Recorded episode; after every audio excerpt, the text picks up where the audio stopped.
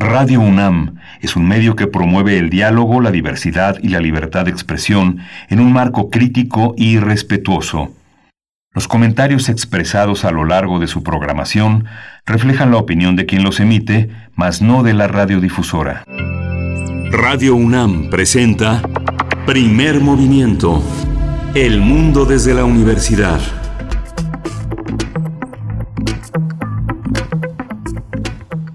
Muy buenos días, bienvenidos, bienvenidas. Hoy es miércoles 16 de septiembre de 2020, a 210 años del inicio de la Guerra de Independencia. Les damos la bienvenida a Primer Movimiento en esta transmisión matutina de Radio UNAM que hacemos a través del 96.1 de FM, del 860 de AM y también de manera digital a través de nuestro portal www.radio.unam.mx y bueno, en esta en este día, en este día de, descanso, en este día de desfile también, un desfile con características específicas por la pandemia de COVID-19, pero pues eh, seguimos con el festejo, algunos también con la protesta, pero finalmente finalmente lo que nos une aquí, que son los temas de nuestro país. Eh, gracias por sintonizar y bueno, doy la bienvenida también a mi compañero Miguel Ángel Quemain, que se encuentra del otro lado de la línea, en el micrófono, en la conducción, como todos los días en este, en este espacio. Bienvenido, ¿cómo estás? Gracias, buenos días, Berenice Camacho. Buenos días a todos los que nos escuchan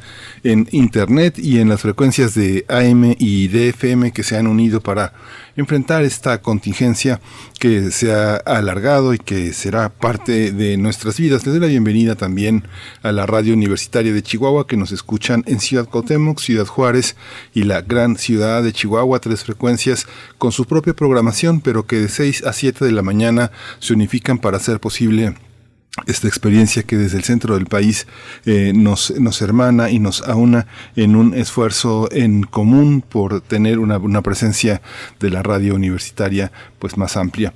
Está Socorro Montes en los controles de la cabina y está Frida Saldívar en la dirección de orquesta, una apasionada de Artaud que va a ser uno de los temas que tendremos hoy. Una ceremonia del grito, efectivamente, como dice mi compañera Berenice Camacho, emotiva, interesante. Los medios de la radio pública destacaron por una cobertura, por una diversidad eh, importante, la amplitud de canales, de frecuencias, se destacó por una cobertura festiva, interesante, inteligente, histórica, crítica, política, en contraste con una, una, cobertura comercial, pues eh, pobre, sin figuras eh, que canten, que bailen, sin las clásicas comentarios sobre los balcones repletos de familiares, repletos de invitados listos para festejar con mucho alcohol el, el 15 de septiembre. Esta fiesta pues marca una 210 años distintos, una, un aniversario en el que se llega de una manera distinta, con una inclusión en los vivas eh, compleja, rica, eh, variada, un presidente con un rostro adusto pero festivo, una compañera que le que lo, que lo, que lo acompaña en el balcón, que forma parte pues de este, de este México polémico, donde las primeras damas han dejado de serlo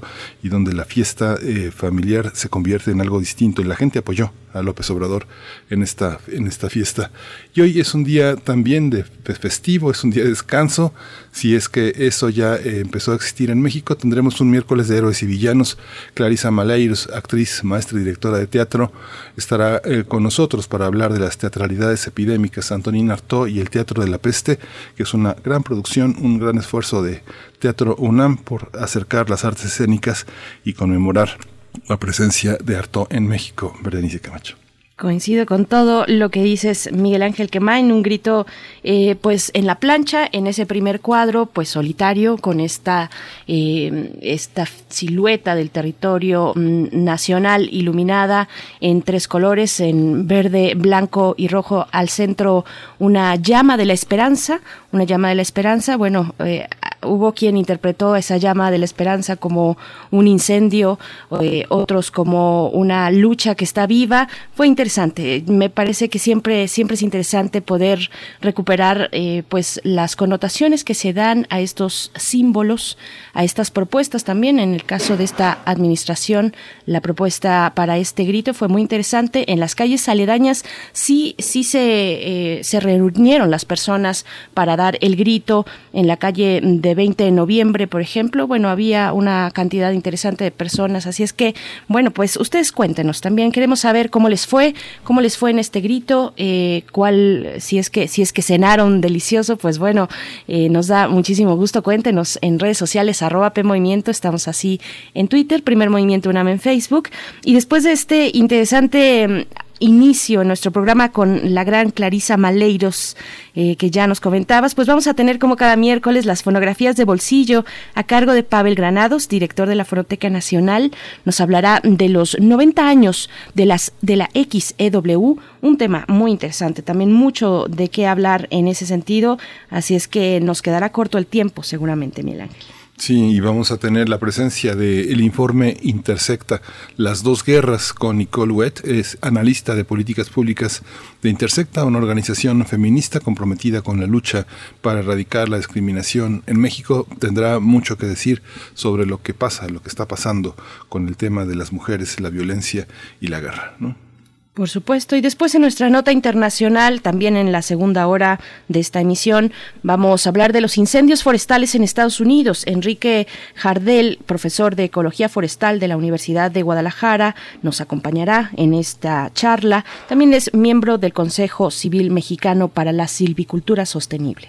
Sí, vamos a tener en la mesa la, poesía necesaria, bueno, está a cargo de Berenice Camacho y como ella tiene una, una organización precisa, rica, pues la música eh, y la poesía se unifican en esta, en esa selección para esta mañana de 16 de septiembre. Por supuesto, todo listo para la poesía. También nuestra mesa del día, nuestra mesa del día, una conversación con el profesor Santiago Capraro. Él es profesor de tiempo completo de la Facultad de Economía de la UNAM. Vamos a conversar sobre las perspectivas económicas de América Latina en el contexto de la pandemia. Con el profesor eh, Capraro, pues hemos eh, sobre todo enfatizado los temas que tienen que ver con Argentina. Eh, la semana pasada, antepasada, no, ya no recuerdo bien en este preciso instante, pero platicábamos precisamente de este reajuste de la deuda de aquel país. Así es que, bueno, vamos a conversar ahora sobre este panorama amplio, el panorama económico de la región latinoamericana. Y en la sección Química para Todos, eh, la conmemoración de los 150 años de la tabla periódica continúa y continúa bajo la conducción del doctor Plinio Sosa, quien es académico de tiempo completo en la Facultad de Química. Está dedicado principalmente a la docencia y a la divulgación de la química en la, en la universidad y más allá de los eh, muros que no tiene esta universidad. El bismuto y las fábricas de elementos es el tema de hoy.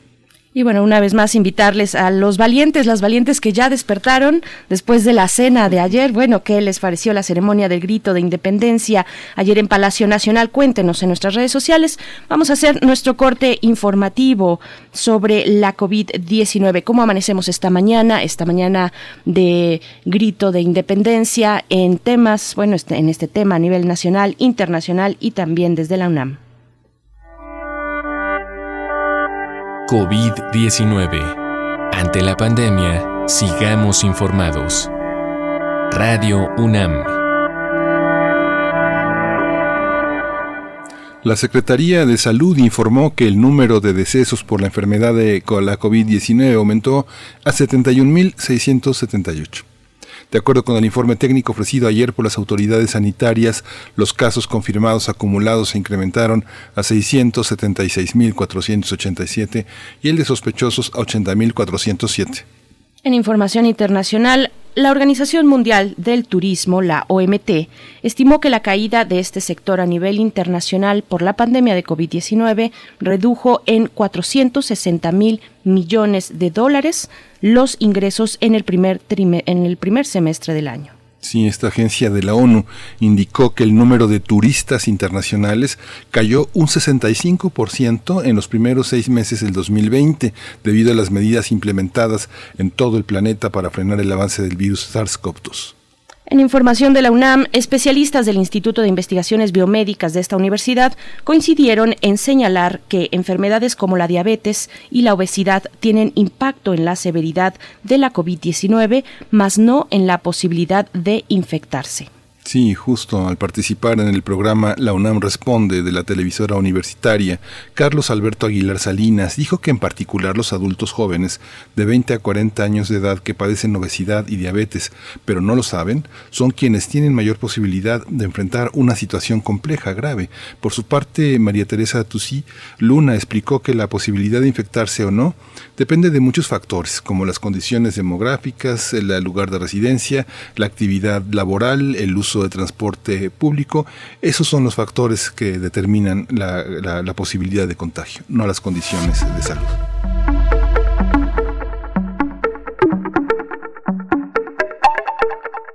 Y en nuestras recomendaciones culturales para esta mañana, Danza UNAM invita el día de hoy, 16 de septiembre, a disfrutar del evento 15 años bailando historias con el ballet folclórico Tlatoani. Se trata de un material audiovisual de la mediateca Danza UNAM que resultó ganador de la convocatoria Redes por la Danza.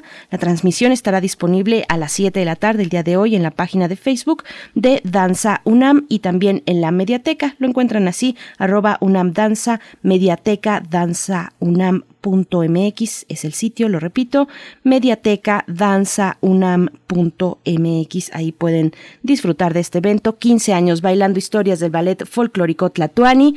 Nos vamos a ir con música. Son las 7 con 15, justo 7 y cuarto de la mañana hora del centro del país. Esto a cargo de los molotes, la canción es Los Capulines.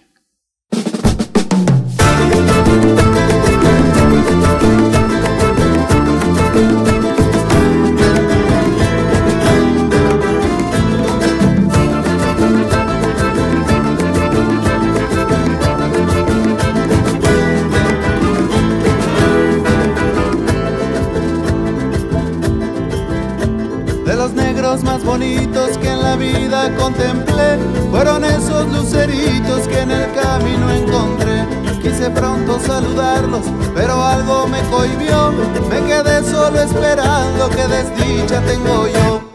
Esos ojos bonitos que llevas a todos lados son como los capulines negritos y bien formados.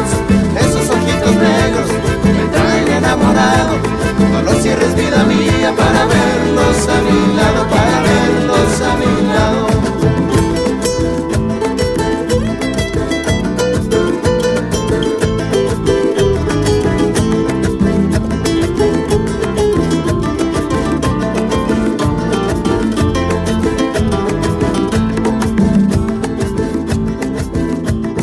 Azules y verdes, ojitos del universo con los laureles de los negros de este verso. Yo le canto al color negro porque negro es mi color, porque negros son tus ojos, negrita de mi amor.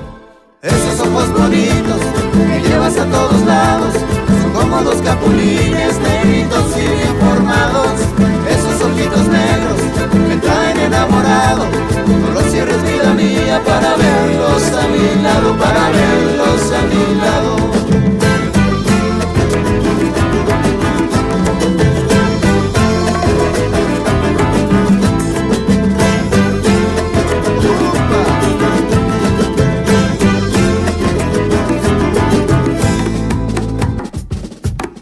que la noche oscura es fría, sola y nada bella, que no ven que el color negro deja ver a las estrellas. Así vivo mi mulata, pensando en tus dos luceros, así sueño negra linda cuando pienso que te quiero. Esos ojos bonitos que llevas a todos lados, son como dos capulines negritos y bien formados. Esos ojitos negros me traen enamorado, cierres vida para verlos a mi lado, para verlos a mi lado.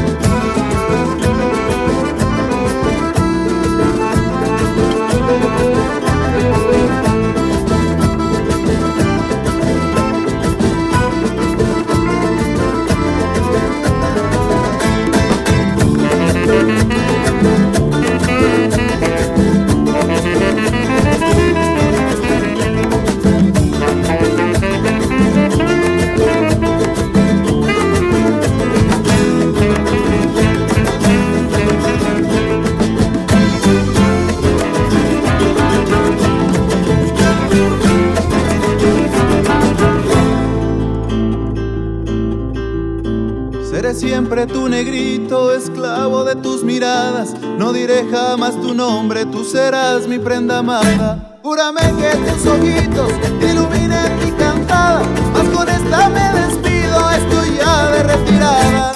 Esos ojos bonitos que llevas a todos lados son como dos capulines negritos y bien formados. Esos ojitos negros me traen enamorado. No cierres vida mía para verlos a mi lado, para verlos a mi lado.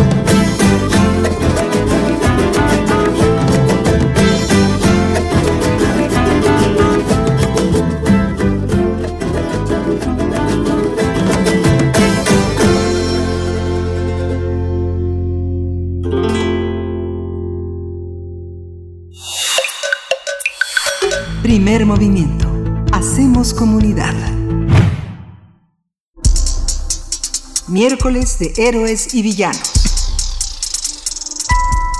Teatralidades epidémicas, Antonin Artaud, El teatro y la peste, es una puesta en escena virtual basada en el texto del dramaturgo Antoine Artaud bajo la dirección de Clarisa Maleiros y Juliana Fasla. Gracias a Teatro UNAM y la compañía La Máquina de Teatro, cada viernes de septiembre a las 7 de la noche se transmitirá en vivo a través de la cuenta de Facebook arroba fanteatrounam arroba fanteatrounam y del canal de YouTube de Teatro UNAM.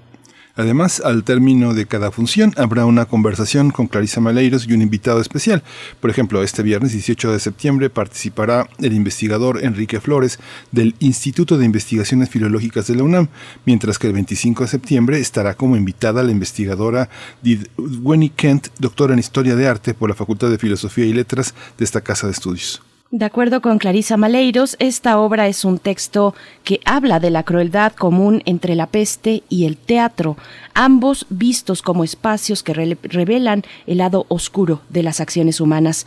Recordemos que el teatro y la peste nace en 1933 como una conferencia impartida por el dramaturgo Antonin Artaud en la Universidad Francesa de la Sorbonne. Vamos a tener una conversación sobre esta propuesta escénica en torno al texto de Artaud, el teatro y la peste. Hoy está con nosotros Clarisa Maleiros, actriz, maestra, directora de teatro. Le doy la bienvenida. Bienvenida, Clarisa, esta mañana aquí a Primer Movimiento. Mm, buenos días, Miguel Ángel. Buenos días, Berenice. Es un placer. Es todo nuestro, el placer. Clarisa Maleiros, yo de entrada mm, ya te digo que, que soy eh, seguidora de tu trabajo, fan desde hace mucho tiempo.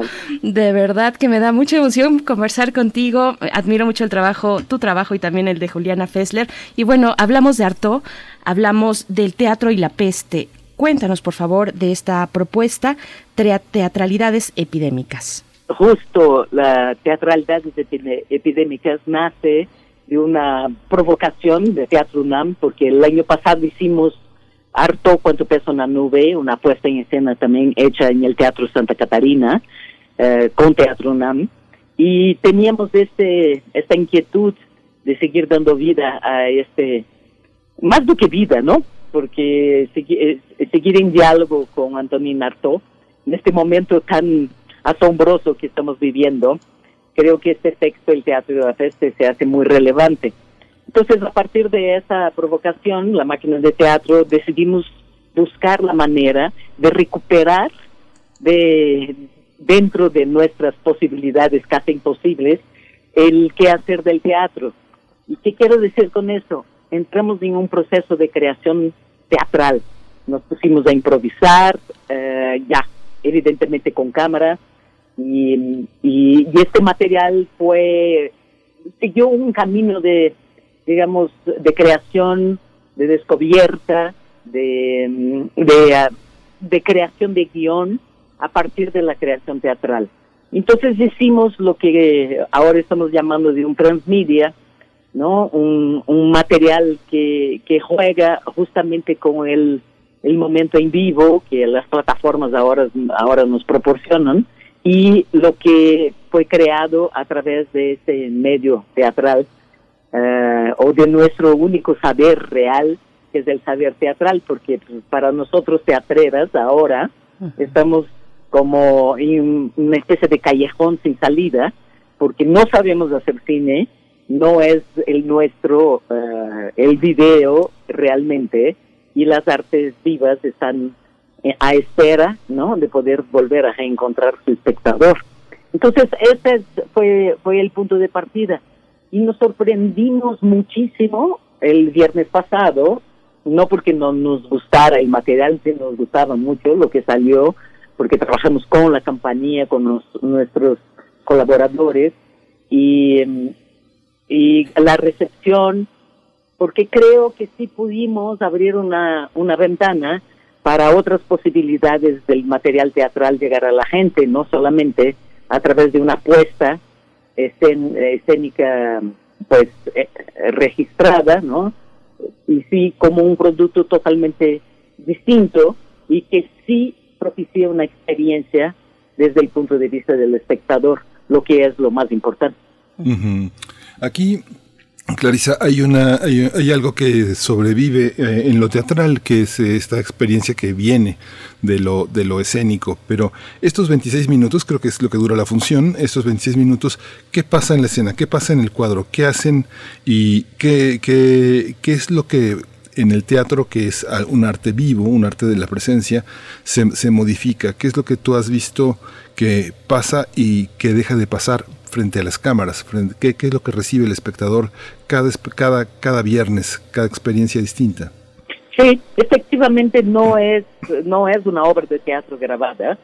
Yo me enfoqué personalmente a, que el texto del teatro de la peste sí pasara, ¿no?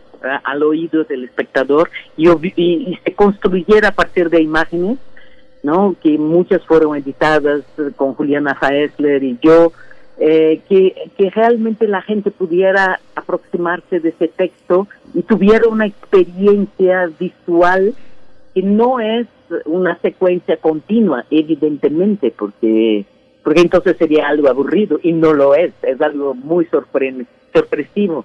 Y creo que ahí está la gran fuerza de, de teatralidades epidémicas, porque no se torna un, pues no coloca el espectador en una posición de, bueno, ahora voy a ver de cierta manera un material previsible. No. Uh, chistosamente, uh, Antonina Artaud dice en su texto que el teatro sola, solamente empieza cuando empieza lo imposible. Y creo que, ese fue, fue el reto que nos pusimos. Hagamos algo imposible. Y sí, es algo imposible. ¿Cómo te describo, Miguel Ángel? Uh, pues no sabría decirte todavía. Yo creo que la gente está cordialmente invitada para ver el material y platicar con nosotros uh, respecto de eso, porque describir uh, una imagen o describir una pieza es algo bastante complicado. No son imágenes abstractas, son imágenes concretas que evocan evidentemente algo que está siendo dicho en el Teatro de la Peste y crean una sensación o una emoción a través del personaje de Antonina Artaud, a través de mí misma como performer, que ahí estoy también compartiendo el texto junto con Antonina Artaud, un personaje, digamos, creado para la escena, y más todo lo, lo producido por la máquina de teatro. Clarisa Maleiros, también, bueno, seguramente hubo mucha riqueza no solamente al momento de pensar en el formato, en el formato, en el soporte digital para llevar a cabo una obra de teatro que es eh, por eh, definición viva, es una una escena viva, sino también en las reflexiones mismas que estamos eh, atravesando todos y todas con esta pandemia. ¿Cómo fue ese trabajo, ese trabajo reflexivo, ese trabajo tal vez de mesa, de mesa y supongo que con muchos a distancia, eh, cuando el teatro es precisamente este contacto, este poder prácticamente eh, embarrarse en la piel del compañero o la compañera, muchas veces sentir ese sudor del trabajo en, en, en el piso? ¿Cómo, ¿Cómo fue este momento de reflexión? la primera parte yo, yo abordé el texto y, en realidad el texto en sí hice una adaptación que, quiero decir simplemente lo reducí porque el texto El Teatro de la Peste, que es el segundo capítulo del teatro y su doble, un libro importantísimo, ¿no? Eh, que ha cambiado realmente em, el punto de vista, sobre todo de las artes escénicas, cómo pensarlas, cómo describirlas. Eh, a partir de la mitad del siglo XX. Y yo hice como una especie de, de, reducción de este texto, dejando las palabras de Antonin Artaud, evidentemente, pero me atreví a eso porque si no sería un material demasiado largo, ¿no? Porque leído el texto completo dura como una hora veinte. Entonces, para tener un material que fuera teatral, eh, trabajé sobre el texto. Después nos fuimos a la nuestra cocina, y es el espacio de trabajo. Los, los eh, participantes todos con máscaras, evidentemente, porque teníamos que mantener nuestra pues, no mucho cuidado porque así se puede trabajar hoy en día sí se puede pero evidentemente se corre riesgos de, de toda orden pero así se hace el teatro. Somos muy muy lanzados no entonces trabajamos con el equipo y desde ahí desde el lugar en sí no un trabajo de mesa no, no fue un guion pre-creado. Trabajamos como trabajamos el teatro, porque tenemos varias técnicas en la máquina de teatro, trabajamos con puntos de vista, de toda una, una técnica, digamos, de creación a partir del movimiento escénico creada por Anne Bogart y, y, y pues una cosa que, los teatreros lo conocen bastante bien y que genera, genera que es muy rica, ¿no? Para crear material teatral eh, en conjunto. Entonces, a partir de esta cosa eh, directa con los participantes se fue eh, desarrollando este material, evidentemente con las cámaras, con los micrófonos, con todo lo que creíamos que, que, era necesario tener para generar este material. Después teníamos mucho material y fue necesario como decidir qué servía, qué no servía, porque pues, hay muchas cosas que por nuestra eh, falta de, de, conocimiento de cómo iluminar, por ejemplo, para una cámara o, o cosas así, pues era un material que ya no servía. Y así fue, fuimos. Y claro, y después llegamos a la mesa de edición, eh, que de a la, a la, computadora, ¿no? Nuestros laptops. Y, y, ahí se, se, se, creó, digamos, la edición de la cosa que creo que funciona bastante bien y está bastante atractiva. Sí. Yo creo que ustedes son como una especie de, de, monjes profundos, no sé, unos realmente, unos, unos devotos del teatro. Fíjate que tuvimos a Enrique Flores hace una semana y nuestra productora Frida Saldívar tomó el curso taller Crueldad y Conquista y fue muy interesante porque ella llegó sumamente prendida, sumamente eh, inundándonos a todos de una gran curiosidad de libros, de, de, una experiencia que pues quienes no estuvimos pues realmente sentimos que nos la perdimos. Esta vez no va a pasar, no nos lo vamos a perder. Estar en la UNAM como la máquina como una máquina de teatro, una máquina, una máquina, una máquina de teatro implica poner sobre la mesa los procesos, no solo los resultados y tener la posibilidad de tener un espacio intelectual de discusión, no solo las emociones y las sensaciones de un público, sino una discusión de hondura, de este, de, de, gran calado para lo que viene, no solamente para lo que pasó hoy, sino para lo que pasará. ¿Cómo es este proceso, Juliana, de trabajar en la UNAM, de trabajar con la posibilidad de experimentar, de pensar al lado de personas que han hecho de harto una, una, una, una, cuestión productiva.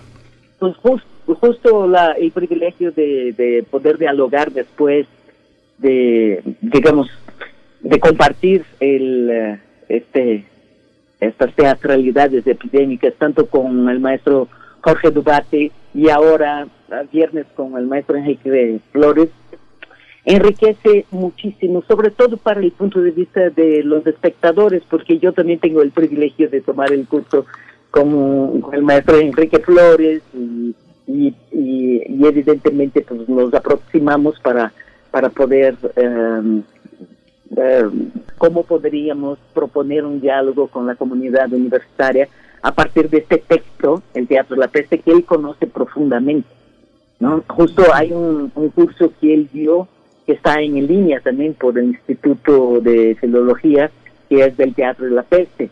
Y ahí él aborda ¿no? Eh, la estructura, digamos, del texto y, en profundidad hace un recorrido por, por los principales puntos que, aborda Antonín Artaud.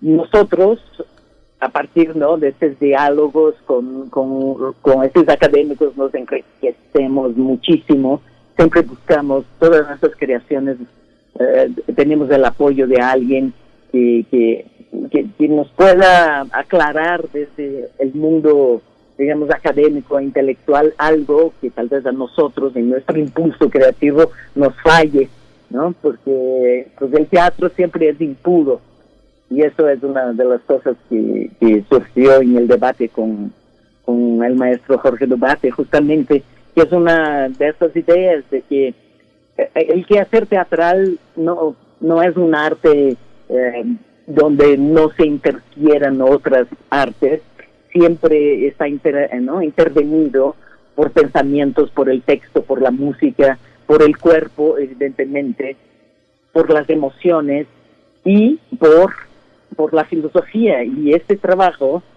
de, de, de Artaud nace de una serie de encarnaciones filosóficas, que es un proyecto de la máquina de teatro que ya hace años eh, vamos desarrollando y tiene que ver con abordar estos personajes y interferirlos con otro tipo de pensamiento filosófico. En el caso Artaud eh, fue intervenido por Wittgenstein y todo un raciocinio acerca de la conciencia. Después Kafka con Marina Garcés, con Placer, ¿no? con pensadores muy importantes y, y Fernando Pessoa también, que es con San Agustín.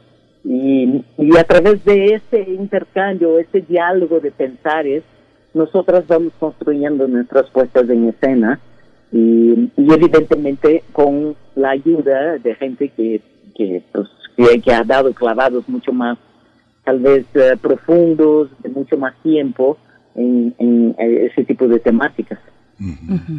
Ahora que mencionas, Clarisa Maleiros, que también estás tomando este este, este taller. Bueno, qué, qué maravilla tenerte de, de, compañera de banca. Bueno, me emocioné. Sí, estábamos ahí todos muy felices leyendo cosas para, para el maestro Enrique Flores, ¿no? Sus glotolalias de Arto, y ahí estaba Frida y estaba yo, porque evidentemente con gran entusiasmo eh, uno encuentra a alguien que con esta trayectoria de investigación y que puede dar luz sobre nuestro quehacer teatral, ¿no? También para nosotros es muy enriquecedor. Por supuesto. Y aparte alguien de la calidad humana del maestro, ¿verdad? Sin duda. Sin duda, ya envidio a Frida si de por sí la admiro, ya ahora también la envidio a nuestra productora que tuvo esta posibilidad de estar ahí. Y bueno, preguntarte, me gustaría mucho, mucho saber todavía más de cómo diriges tu mirada, Clarisa Maleiros, cuando se trata de Artaud, cómo lo hace la compañía, eh, la máquina de teatro, ¿Qué es lo que, tal vez si te, encuentras con, con, un espectador que no se ha acercado al texto de, de Artaud desde la dramaturgia, tal vez, o incluso desde la apuesta, ya desde el hecho escénico, qué es lo que, hacia dónde recomiendas empezar eh, o buscar con la mirada, dónde empezar a rascar? ¿Qué es lo que nos dice Artaud para el caso incluso de México, ¿no? Con esta, ah, eh, esta relación interesante e importante que tuvo con nuestro país, en el norte del país, con los rarámuris, ¿cómo lo ves? Sí, eh, es muy interesante lo que preguntas porque eh, es, un personaje que puede parecer extraño para los que no, no digamos, no saben su, su origen, pero era un hombre extremadamente sensible que fue capaz de ver más allá de la superficie de las cosas y es por eso que vino a México. Vino a México en su en sus palabras de poeta, ¿no? Atrás de una otra realidad pero lo que, lo que buscaba realmente era una conexión con una energía cultural mexicana, ¿no? Y es algo que justo él describía como la cultura de México está en la superficie de las cosas. Y por eso se va a la Sierra Tarahumara y por eso busca, ¿no? Encontrar una fuerza energética que pudiera reconectarnos con esa digamos, eh, impulso, ¿no? Primordial y no tan codificado, tan, no tan ya dependiendo, dependiente de símbolos, ¿no? Culturales como, como lo que construimos desde nuestra vida y pensamiento contemporáneo, ¿no? Y cotidiano. Pero, ¿sabes? todo justo se torna muy relevante en el momento actual, porque creo, ya estoy segura, y ese es el movimiento que tenemos que hacer para poder dialogar con esta realidad tan difícil que se nos está presentando, una especie de fin de ciclo, un, un problema de, de, climático muy agudo, un problema ético muy agudo desde desde nuestra relación con la naturaleza y desde nuestra relación con los animales, ¿no? Y con el derecho a vida que tenemos. Creo que nuestra epidemia, lo que él llama la peste, hace no evidente que algo muy perverso de, la estructura de este sistema que creamos como humanidad eh, se está revelando. Si es ya, quien no es eh, útil, ya no merece vivir. Seas tú un anciano, seas tú pobre, seas tú eh, distinto, ¿no? Que trae contigo una cultura que no sea la cultura hegemónica del planeta, ya no tiene derecho a vida. Y esto es una cosa muy grave, es una cosa que harto eh, estaría muy sensible, ¿no? De, exponer. Y por eso su texto trae algo de visionario, porque habla de esta capacidad de la peste de traer a superficie ese tipo de, de circunstancias crueles de nuestra realidad y que tenemos que de alguna manera dialogar con ellas para para algo, ¿no? Para caminar rumbo a una conexión más profunda con, con nosotros mismos, de, como lo que es la energía vital. Y él, su camino es a partir del, del, texto, a partir del teatro, a partir de la poesía, y en, es, en este texto en específico habla mucho del papel, del rol del actor y de la actriz, como el actor y la actriz son similares al apestado, entonces, todo eso es muy interesante. Sí, es recuperar otra vez el miedo platónico al poeta en la ciudad. Y esta parte que títulos tan complejos como el Teatro y la Peste, como el Teatro y su doble, como el Teatro y la Crueldad, a veces se pueden confundir tal vez al gran público que son, que son síntesis, son grandes pares poéticos que hablan de lo que lo, que ya lo ha señalado la propia vida humana, nuestra relación tóxica con la naturaleza, la insensibilidad frente al sufrimiento de los animales, colocaría el teatro de la crueldad en las antípodas también, que es eh, el teatro de la compasión, compadecerse eh, de lo que de lo que tocamos, de lo que vemos, de lo que de lo que nosotros mismos somos como posibles contagiados, posibles fallecidos, posibles posibles seres creativos también, posibles eh, sobrevivientes, que son categorías que este teatro también propone, Juliana, eh, perdón, Clarisa Maleiros, este teatro propone esa compasión, es esa idea también que lleva a estar tan íntimamente trenzado con lo otro, con la otredad, con lo distinto lo que dices. Yo creo que esa es una de las, de las grandes fuerzas del texto, justo de reconectar y también saber que la peste, independiente de que uno esté enfermo, digamos, hoy en día del, eh, del, del virus, del COVID, estamos todos apestados, ¿no? Porque la peste para él es una entidad espiritual psíquica y evidentemente nosotros como ahora sí como planeta eh, sabemos que todos estamos apestados, ¿no? En el sentido de que este virus ya se metió adentro de nosotros y la única manera de expurgarlo o, de volver a un estado de equilibrio sano tiene es, es la posibilidad de pues de verlo con claridad, que se de enfrentar la crueldad de la situación y al mismo tiempo recuperar ¿no? en nosotros uh, una gran empatía, como decías, ¿no? Por supuesto. que va un poco por ahí uh, algo muy, muy empático de este texto, ¿sabes? Usando la misma palabra, pero creo que, que, su, su, su, ¿no? Se torna un visionario, casi como él coloca la relación de la peste, no solamente porque está hablando de la epidemia y estamos en el medio de una epidemia, pero lo que tenemos que, que, buscar como seres humanos en este momento, como humanidad, yo creo.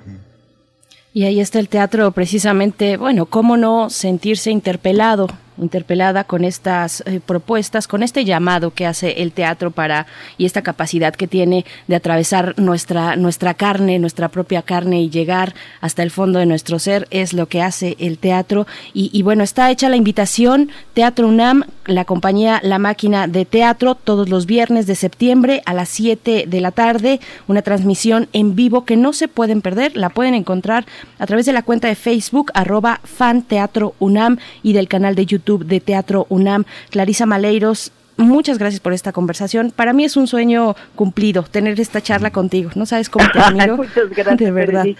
Solamente me gustaría agregar que pues, evidentemente por ser Teatro UNAM y, es una transmisión en vivo, gratuita, que se aproxímense. Eh, ahora hablamos de cosas bastante profundas. Hay mucho, el teatro, como vuelvo a mencionar, es impuro y no, no deja de ser entretenido, es muy entretenido. Y aproxímense de este texto porque vale la pena. Sí. Vale muchísimo la pena. Ahí vamos a estar. Clarisa Maleros, gracias, gracias a la compañía de La Máquina de Teatro que nos ha dado, nos ha dado pues tantas experiencias eh, interesantes, divertidas, por supuesto. Bueno, no acabaríamos aquí contando todas las fuestas que, que nos ha regalado y pues te agradecemos muchísimo. Clarisa Maleiros, actriz, maestra y directora de teatro. Muchas gracias por haber estado aquí en Primer Movimiento en Radio UNAM. Muchas gracias, Berenice y Miguel Ángel. Que tengan un lindo día, así como toda la audiencia.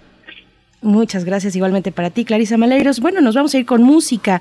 Vamos a estar durante el día de hoy eh, sonando canciones del disco de Vuelta a Casa, Ayotzinapa Somos Todos. Este disco que en 2015 pues se publicó un esfuerzo de distintos músicos, eh, compositores, compositoras que se dedicaron precisamente a recaudar fondos para las familias que buscan todavía a sus a sus hijos, a sus y toda la sociedad que estamos buscando, que seguimos buscando con la memoria, con la memoria que hay que traer al presente a los jóvenes eh, de Ayotzinapa. Vamos a escuchar esto que está a cargo de los alumnos de la Escuela Superior de Música. Lo sabes tú también es la canción. Estás escuchando de todos el grito y te quedas quieto, gran espectador.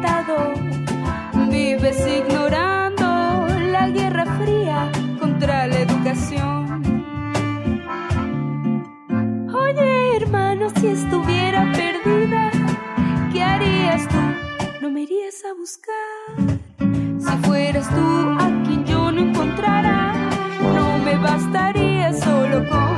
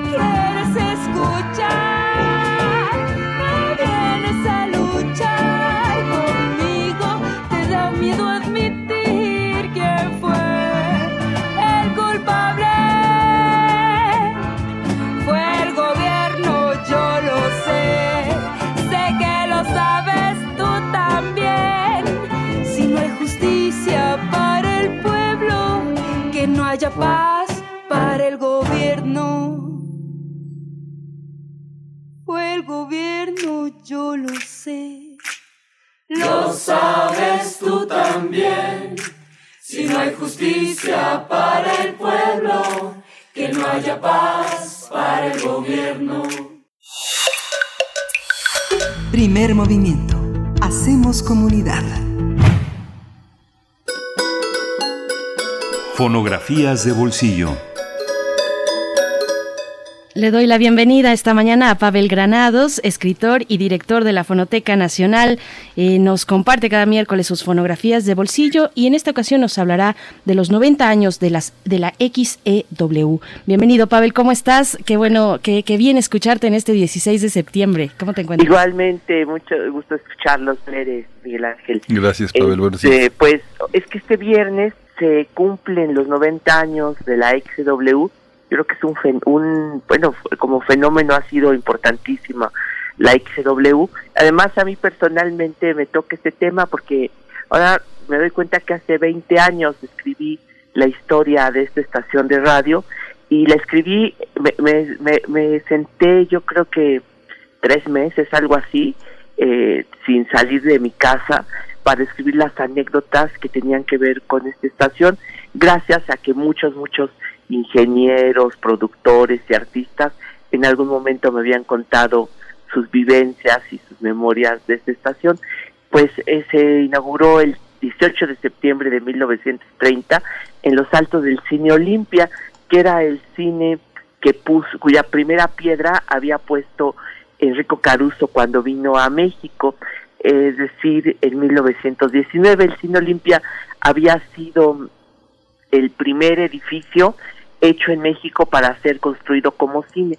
Todavía a principios de este siglo, es decir, como por el año 2000, existían eh, todas las la decoración original de, del cine Olimpia. Desafortunadamente es algo que se perdió, ya no existe el cine Olimpia, pero él es, había sido, es el, el lugar en donde se había eh, transmitido por primera vez, donde se había dado la el, la, el concierto de inauguración de la XW.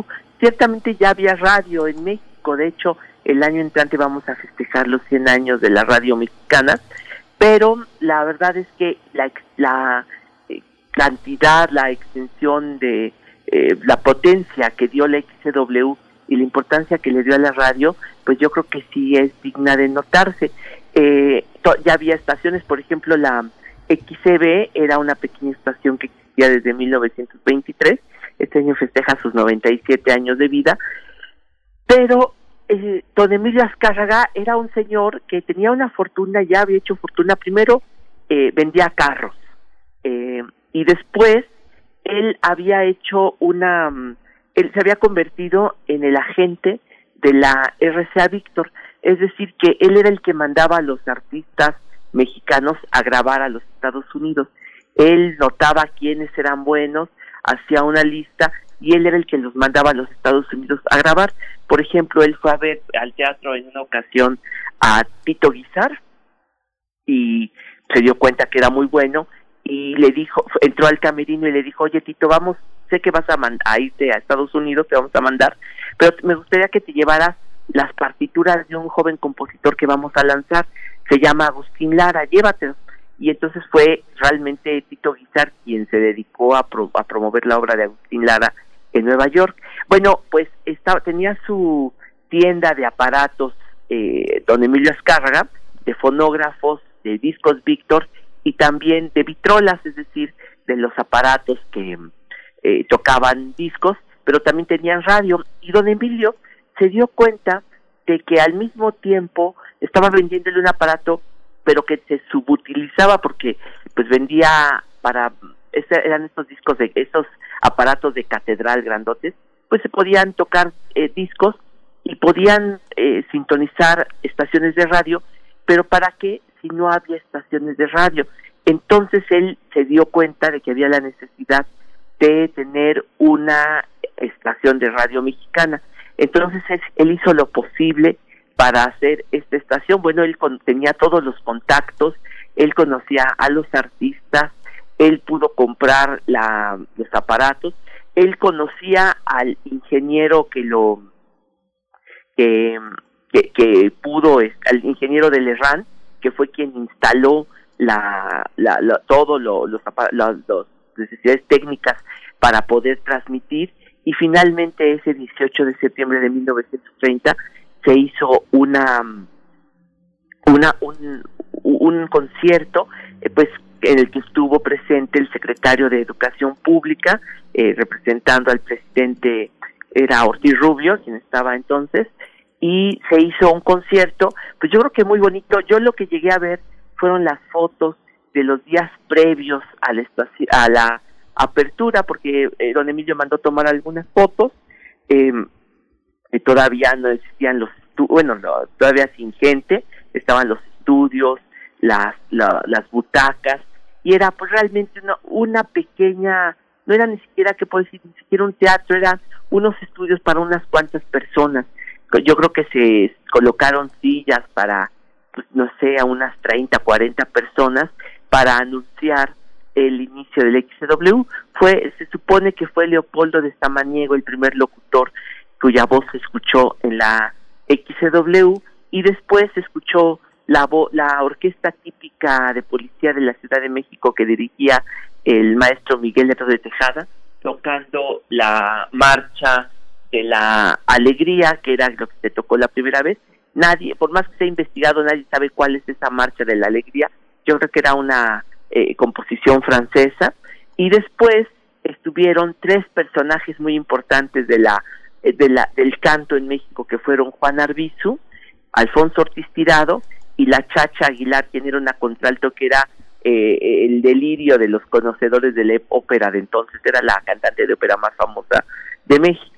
Y bueno, pues se cantaron algunas canciones mexicanas, se cantaron de Mario Talavera, pero ya en, estos, en este primer concierto se cantaron las primeras composiciones de Agustín Lara.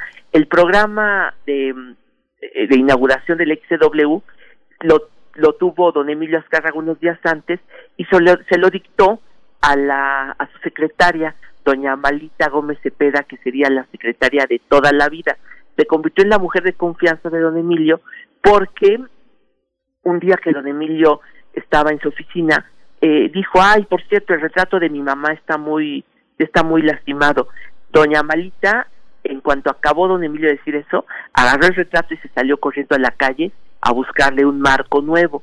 Entonces se dio cuenta don Emilio que era la secretaria de confianza y se convirtió para siempre en la en la secretaria de don Emilio. Bueno, pues lo que ella escribió a máquina, tengo la suerte de poseer el el, el, el original que ella escribió a máquina porque se lo regaló después a Agustín Lara y bueno, fue uno de los tesoros que conservó toda la vida Agustín. Entonces, eh, bueno, pues yo traje, se me hace que puedo platicar más cosas de la W. Creo que es un, eh, un tema muy bonito y pues lleno de, de cosas. El día de la inauguración, incluso las cortinas las tuvo que poner la mamá de don Emilio. Fue el inicio de la radiodifusión comercial en México en grande, porque se convertiría en eh, la, la, W, en la estación que llevaría los sonidos de México a América Latina, a los Estados Unidos, a Europa y en algún momento le llegaban, gracias a la onda corta, don Emilio, cartas de la Micronesia e incluso del Polo Norte. Entonces, pues es yo creo muy muy interesante hablar de esto. Lo que traje ahorita, bueno, había traído dos audios, pero nos va a dar tiempo de escuchar uno. Mira, ¿qué te parece, querido, querido Pavel, si tienes oportunidad de que nos vayamos al corte y volvamos precisamente con, con los dos audios? Ahorita podemos eh, iniciar con el, con el primero que tienes. Bueno, pues ¿qué te parece que escuchamos cómo eran los anuncios comerciales? Este es el anuncio de la aspirina. Poquito antes eran los discos que se ponían en la W, está grabado por el tenor español, fue el barítono español Juan Pulido en 1929. Aprovechamos para despedir a la radio universitaria de Chihuahua que se queda en este último minuto todavía escuchando estas, estos comerciales y pues nos escuchamos el día de mañana de 6 a 7 y de 7 a 8 en, la, en el horario local de la Ciudad de México. Vamos con este, vamos con este audio.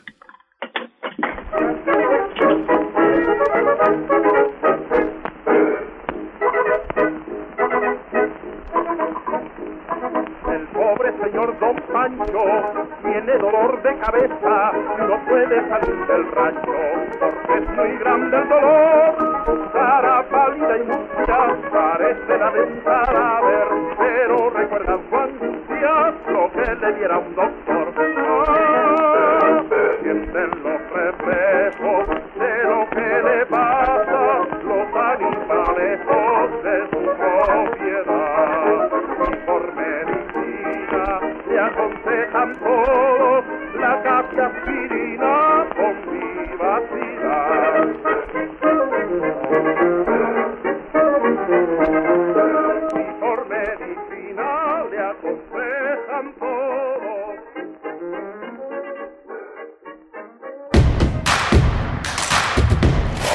En redes sociales. Encuéntranos en Facebook como Primer Movimiento y en Twitter como arroba PMovimiento.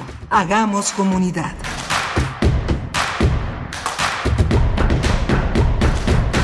Hola, buenos días. Hoy es 16 eh, de septiembre y estamos en primer movimiento en Radio NAM en Adolfo Prieto 133 en la conducción de eh, la orquesta en la batuta de Frida Saldívar y Socorro Montes en la en el control de la cabina. Estamos eh, regresando de una hora en la que continuamos conversando con Pavel Granados en estas fonografías de bolsillo, no sin antes darle la bienvenida a la radio universitaria, la radio Nicolaita, ella en Morelia, Michoacán, pero que se escucha en todo el orbe y que nos trenzamos a partir de las 8 de la mañana y hasta las 9, hasta las 9 horas de la mañana con, con ellos en una programación simultánea. Le doy la bienvenida también a Berenice Camacho, que presentará a Pavel Granados. Gracias. Gracias. Miguel Ángel Quemain, muchas gracias. Buenos días a todos los que permanecen desde muy temprano y también los que se suman en este momento. Pues bueno, seguimos con eh, Pavel Granados, ustedes lo conocen y si no les comento que él es escritor y director de la Fonoteca Nacional y nos habla de los 90 años de la XEW y te seguimos escuchando, querido Pavel, también decir solamente que bueno, se pueden acercar a esta publicación tuya de hace 20 años, cuando eran los 70 años de la XEW, que precisamente el libro se titula así, XW 70 años en el aire. Te escuchamos, Pavel. Así es, gracias, Berenice, pues qué gusto. Oye, pues es que me quedó, ahora sí me extendí un poquito más, pero justo para terminar esta, pues, eh, ¿qué será? Evocación de esos primeros días de la W, pues se hacían los primeros programas en esos pequeños estudios que estaban allí en los altos del Cine Olimpia en la Ciudad de México. Y pues este primer audio que acabamos de escuchar antes del corte fue el, los cómo eran los cómo eran los jingles, cómo eran los anuncios. Eh, duraban tres minutos, pues se ponían, eran como una canción más durante varios años. Eh, todavía se siguieron haciendo jingles así más extensos, pero poco a poco la verdad es que fueron reduciéndose en tamaño hacer unas spots de unos cuantos segundos. La XCW pues se convertiría en la referencia de la radio de México en el mundo, ¿no? Eh, empezó a subir la potencia primero de 5000 watts y se fue haciendo tan grande que se fue haciendo, bueno, yo creo que no había estación en el mundo que tuviera la potencia de la XCW. El otro audio que traje para que pudiéramos escuchar es, tiene que ver porque uno de los grandes programas que se disputaban las dos estaciones de radio, la XEB y la XEW, fue el programa de la sal de uvas Picot. Lo que pasa es que existía una empresa que patrocinaba las dos estaciones, tuvo programas en ambas estaciones, aunque la verdad es que el XEB tuvo durante muchos años el programa del cancionero Picot. Lo cierto es que esta marcha se estrenó en la XEW porque se la pidieron. Ahora, el, el investigador Luis Pérez Sábido descubrió en su libro La biografía de Guti Cárdenas que el autor de esta marcha Picot había sido Guti Cárdenas y que la había compuesto poquito antes de que lo asesinaran aquí en la Ciudad de México en 1932. Entonces fue el programa que pues que le dio mucha personalidad a la, a la a la radio en México porque eran los programas en donde se estrenaban las canciones eh, populares, ¿no? Las canciones de los de las estrellas de la radio. Pues este esta esta canción que vamos a escuchar ahorita es la composición de la marcha de la sal de uvas Picot que se grabó en 1932. La grabaron, pues estos sí, a dos artistas que se, serían muy famosos, eh, Huelo Rivas y Margarita Romero, que son, pues la verdad es que fueron los primeros artistas, este populares de la música tropical en México, solo que bueno, aquí es una marcha. Y con esto, la, la verdad, Miguel Ángel Berenice, me gustaría dedicarle algunas fonografías a la importancia de la W en México, porque pues creo que hay muchas cosas que podemos, además quiero decir que la Fonoteca Nacional resguarda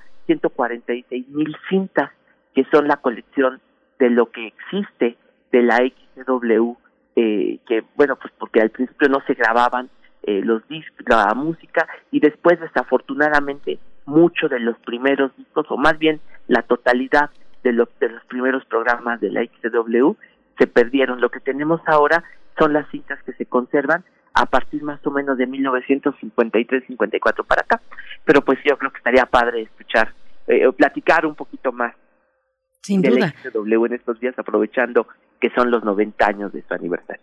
Por supuesto, por supuesto que sí, querido Pavel, pues nos vamos a despedir precisamente con este audio que nos propones, 146 mil cintas que resguarda la Fonoteca Nacional de la XCW. Es un mar. Es, es Sí, un mar, es un mar un- sonoro. Un, un apunte, porque tuve oportunidad de conversar en un proyecto que, que tuve con Jacobo Zabludowski antes de que fuera periodista, él fue locutor en la W. Claro. Es una historia que no escribió Jacobo, porque le dio un cáncer tan fuerte que cuando lo superó y volvió a la vida, él tuvo el propósito por una invitación de Francisco Eli Ortiz de escribir una columna en el periódico El Universal y él se propuso como contar esa historia, pero nunca la contó. Pero él era locutor de, de comerciales y, y justamente la sal de uvas picot y las gelatinas les Ah, pagaban sí. en especie. Entonces contaba que un día llegó con varios costales de gelatina para varios años de, de postres en su casa y su mamá le dijo, bueno, es que de gelatina no vive, eh, no vive el hombre, pero, pero bueno, varios años de gelatina y de, y de, y de remedio para las agruras tuvo Jacobo antes de ser Pudo haber puesto su tiendita. Exactamente. Sí, sí. este. Su Pero bueno, era un distribuidora. apunte porque sí, es interesante Qué escuchar maravilla. esta, esta idea. Gracias, Pavel. No, pues gracias a ustedes. Yo creo que las tenemos un montón de jingles increíbles. Me gustaría, tenemos por ahí algunos que son muy boni- bonitos como para traerlos a estas fotografías de bolsillo.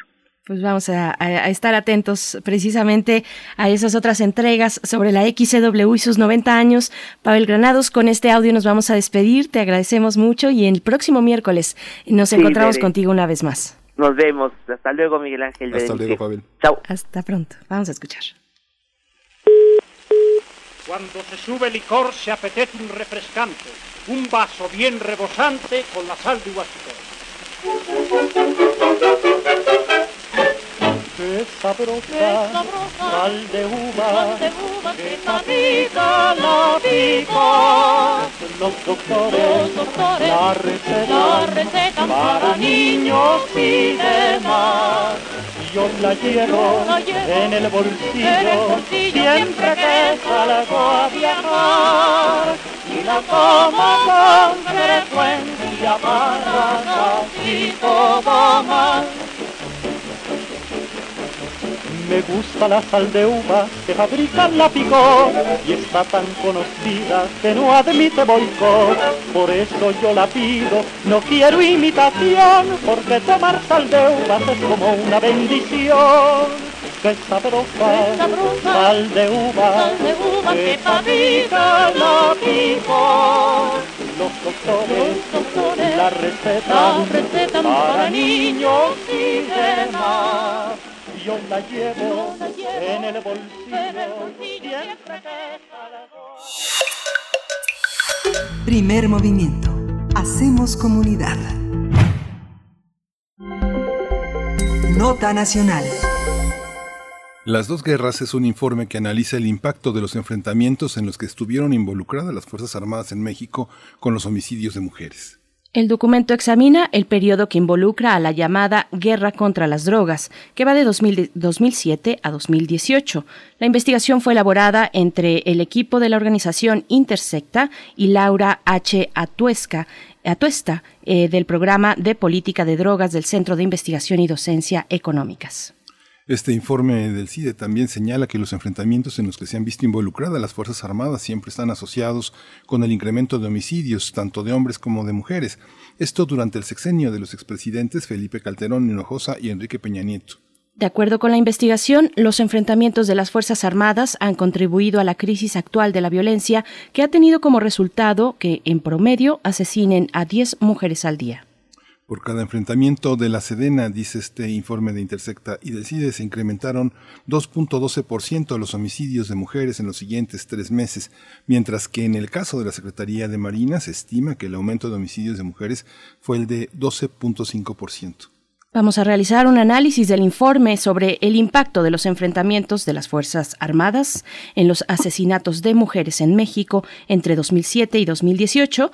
Este día nos acompaña Nicole Huete. Ella es analista de políticas públicas de la organización Intersecta. Esta organización es una organización feminista comprometida con la lucha para erradicar la discriminación en México y nos da mucho gusto contar contigo esta mañana, Nicole Huete. Muchas gracias por estar aquí en Primer Movimiento. Bienvenida.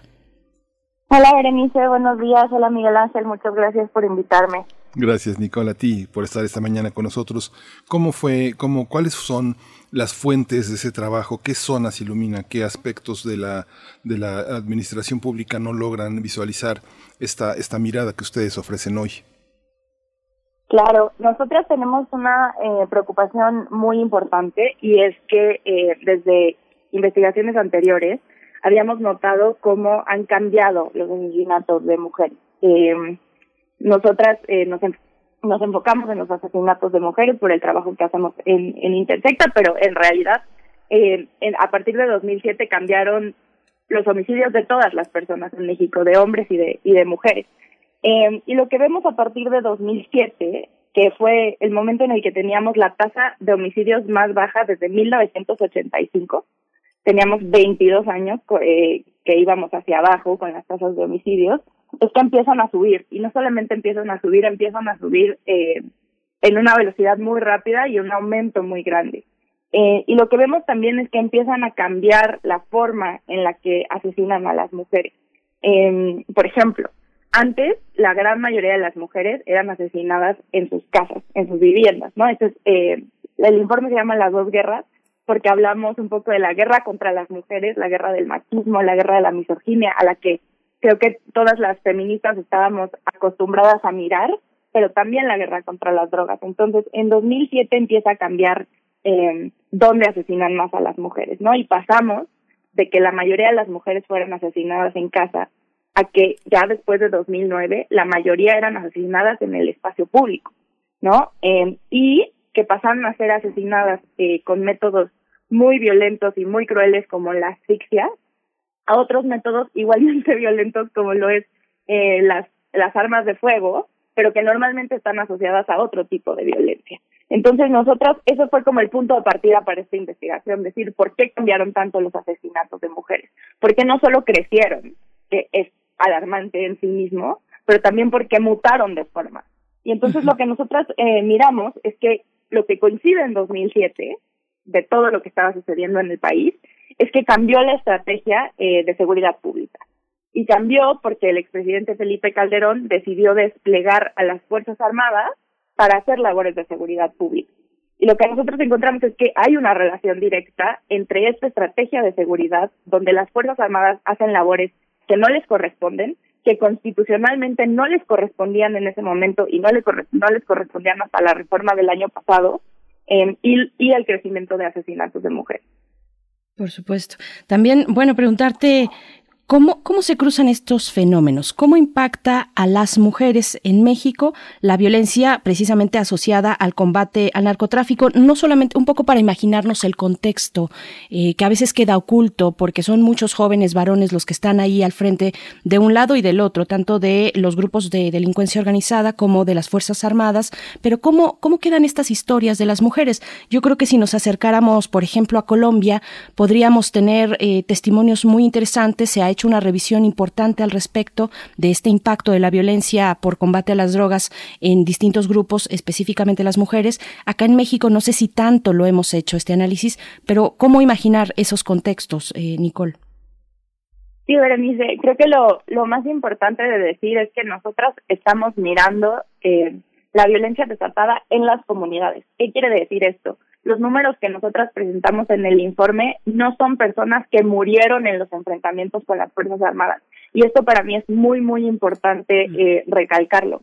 Esto es los homicidios en general en los municipios en los que hubo enfrentamientos. Y lo que estamos tratando de hacer un poco para controlar eh, por los enfrentamientos es que estamos despasando eh, los enfrentamientos. Entonces pasa el enfrentamiento y estamos mirando qué sucede después de tres meses y qué sucede eh, en el año siguiente.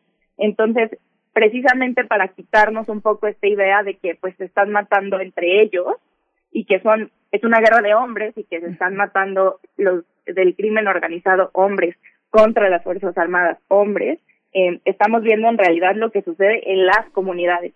Nosotras estamos haciendo un análisis eh, de bases de datos. Entonces en términos de historias todavía queda mucho por construir. Eh, este primer informe que estamos haciendo en Intersecta es, desde lo que nosotros sabemos, el primer informe que se enfoca eh, particularmente también en el sexenio de Enrique Peña Nieto y que se enfoca en esta diferenciación por género, pero queda todo por descubrir. O sea, nosotras en estos momentos no podemos decir cómo y por qué es que sucede esto. Hay muchas teorías y hay otras personas que ya han hecho análisis de qué dinámicas se desatan en las comunidades a partir de, de que sucede un enfrentamiento, pero nosotros lo único que podemos ver es que sí o sí los enfrentamientos, la estrategia y el modelo de seguridad están impactando negativamente en los homicidios de mujeres.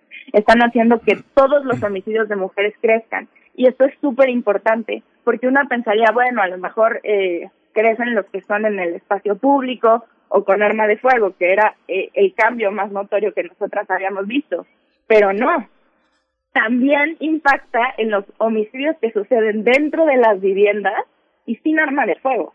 Y esto es lo más, para mí es de las cosas más interesantes eh, de lo que encontramos en el estudio, porque quiere decir que algo está sucediendo, todavía no sabemos qué y vamos a seguir persiguiéndolo y y tratar de entender qué es lo que en efecto está pasando, pero lo que sí sabemos es que algo sucede, algo se detona, que toda la violencia, eh, al menos la violencia homicida, sube.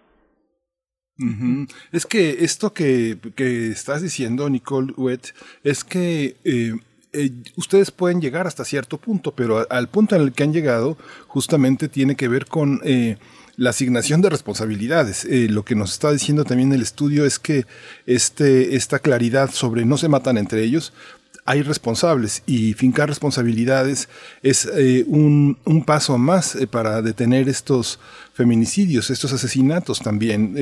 estoy en lo cierto, las responsabilidades son la responsabilidad que tiene el Estado de continuar con el trabajo que ustedes empezaron. Sí, por supuesto. Y, y creo que, que la responsabilidad más grande que, que estamos asignando de cierta manera con este estudio es decir, este modelo de seguridad que nos lo prometieron que era temporal, que nos prometió el actual presidente que ya no iba a seguir, sigue. Después de 14 años, seguimos con el ejército y con la marina en las calles haciendo labores de seguridad pública. Eh, la Guardia Nacional, que en teoría es un cuerpo civil, está integrado por elementos del ejército y de la marina, ¿no? Entonces, lo que vemos es que llevamos 14 años con la misma estrategia y en ningún momento, para ningún tipo de homicidio, en ningún sexenio, ni los de la Sedena, ni los de la CEMAR, se han visto relacionados con una reducción de la violencia. Y esto para mí es muy importante decirlo, nunca están relacionados con una reducción de la violencia. Y esa era la promesa. La promesa era un México libre de drogas y de violencia. No estamos ni libres de drogas, que eso es una conversación aparte, pero bueno, es la realidad, y no estamos libres de violencia. Y llevamos 14 años apostándole al mismo eh, modelo de seguridad. El ACDN y la CEMAR, por ejemplo, en este nuevo eh, proyecto del presupuesto que se presentó hace unos días, reciben un incremento eh, contra el presupuesto de este año, ¿no? Le seguimos dando recursos, le seguimos dando atribuciones y no funcionan. Y lo que deberíamos de hacer, si una política no funciona, es reevaluarla y últimamente cambiarla. Y no lo hemos hecho. Y este presidente prometía también hacerlo y tampoco lo ha hecho. Entonces, para nosotros eso es lo más preocupante, que ya sabemos que no funciona para cumplir su cometido, no solamente no funciona para cumplir su cometido, sino que activamente genera más daño y aún así le seguimos apostando a hacer lo mismo. Nicole, eh, ¿cómo, ¿cómo se documentan estos fenómenos? Porque no solamente, supongo yo, es la contabilidad, eh, la frialdad de los números eh, de los homicidios de, mujeres en este caso, mm, después de un enfrentamiento en alguna comunidad, sino que es un fenómeno mucho más complejo, porque hablamos de, un tejido, de un tejido social roto, lastimado en estos territorios, luego de haber tenido enfrentamientos. A veces son enfrentamientos recurrentes porque son plazas, por decirlo de alguna manera, que están eh, en este, en este confrontándose constantemente eh, a través de los meses y ya de los años. ¿Cómo se hace un análisis como este? ¿Cómo se documentan estas cuestiones? Claro que sí, nosotros todo nuestro análisis lo estamos basando en datos oficiales. por un lado tenemos eh, la base CIDE-PPD, que fue una base de datos que se filtró anónimamente, que únicamente abarca del 2007 al 2011. Eh, se filtró por hace como cinco años y el CIDE hizo una revisión de toda la base y la limpiaron porque esa base traía información eh, hasta muy identificable de las personas que habían participado en estos enfrentamientos. Entonces ellos la, limpiaron, la cotejaron, la verificaron y la publicaron. Entonces por un lado estamos haciendo ese análisis, pero además estamos haciendo un análisis de bases de datos que la misma Sedena y Semar proporcionaron a través de respuestas a solicitudes de acceso a la información pública. Entonces, eh, personas, no fuimos nosotras, nosotras únicamente localizamos las respuestas y las utilizamos. Eh, preguntaron cuántos enfrentamientos había habido, cuánta gente había muerto en los enfrentamientos, eh, cuántas, cuánto personal militar había resultado herido o fallecido y demás, eh, hasta 2019. Nosotras el análisis lo, lo cortamos a 2018 porque todavía no tenemos la información de la siguiente base de datos, que son los registros de defunciones por homicidio del INEGI. Eh, esa es la base de datos más importante de homicidios en el país, eh, pero solo tenemos hasta 2018 porque los de 2019 están próximos a publicarse en los siguientes meses. Y todo es información oficial, o sea, nada de aquí ha sido construido por sociedad civil, por ejemplo, eh, todo es lo que las autoridades nos están diciendo.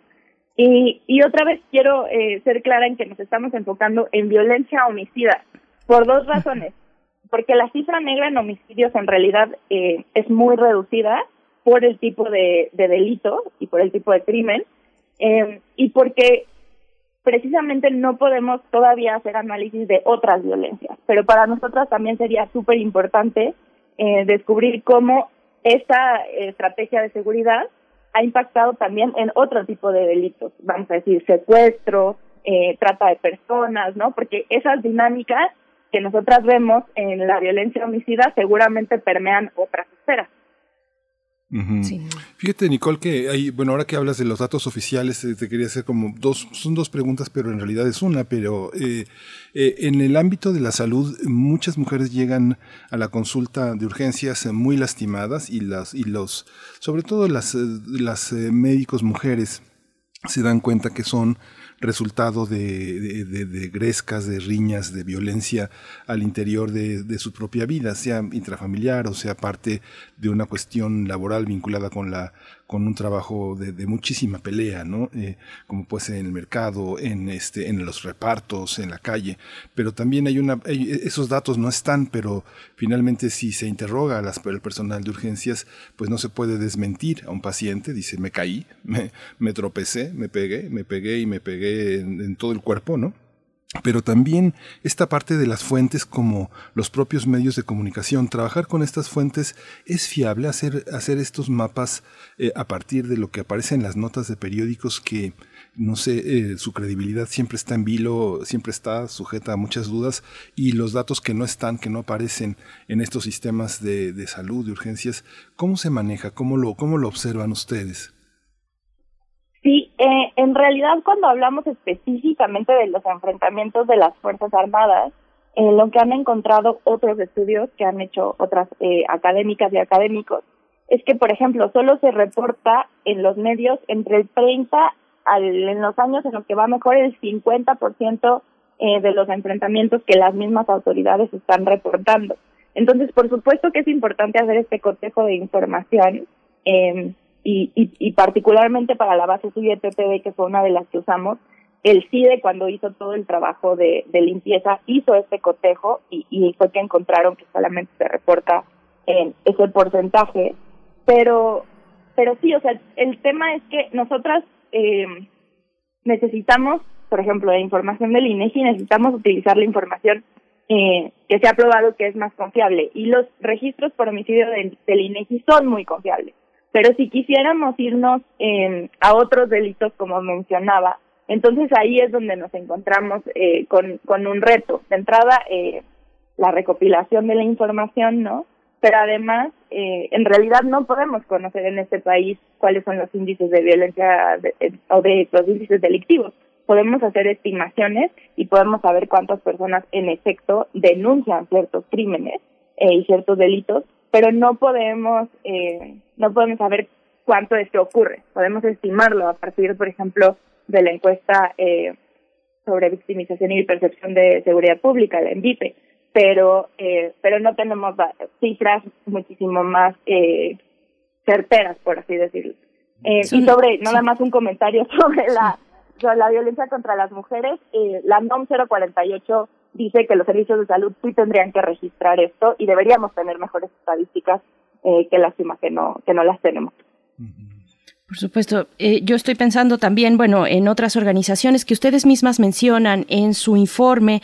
Eh, hablan, por ejemplo, de X Justicia para las Mujeres y otras académicas también que han, por ejemplo, revisado los efectos en, en las mujeres que pierden la libertad, en pérdida de libertad, que están en prisión por actos asociados al combate al narcotráfico.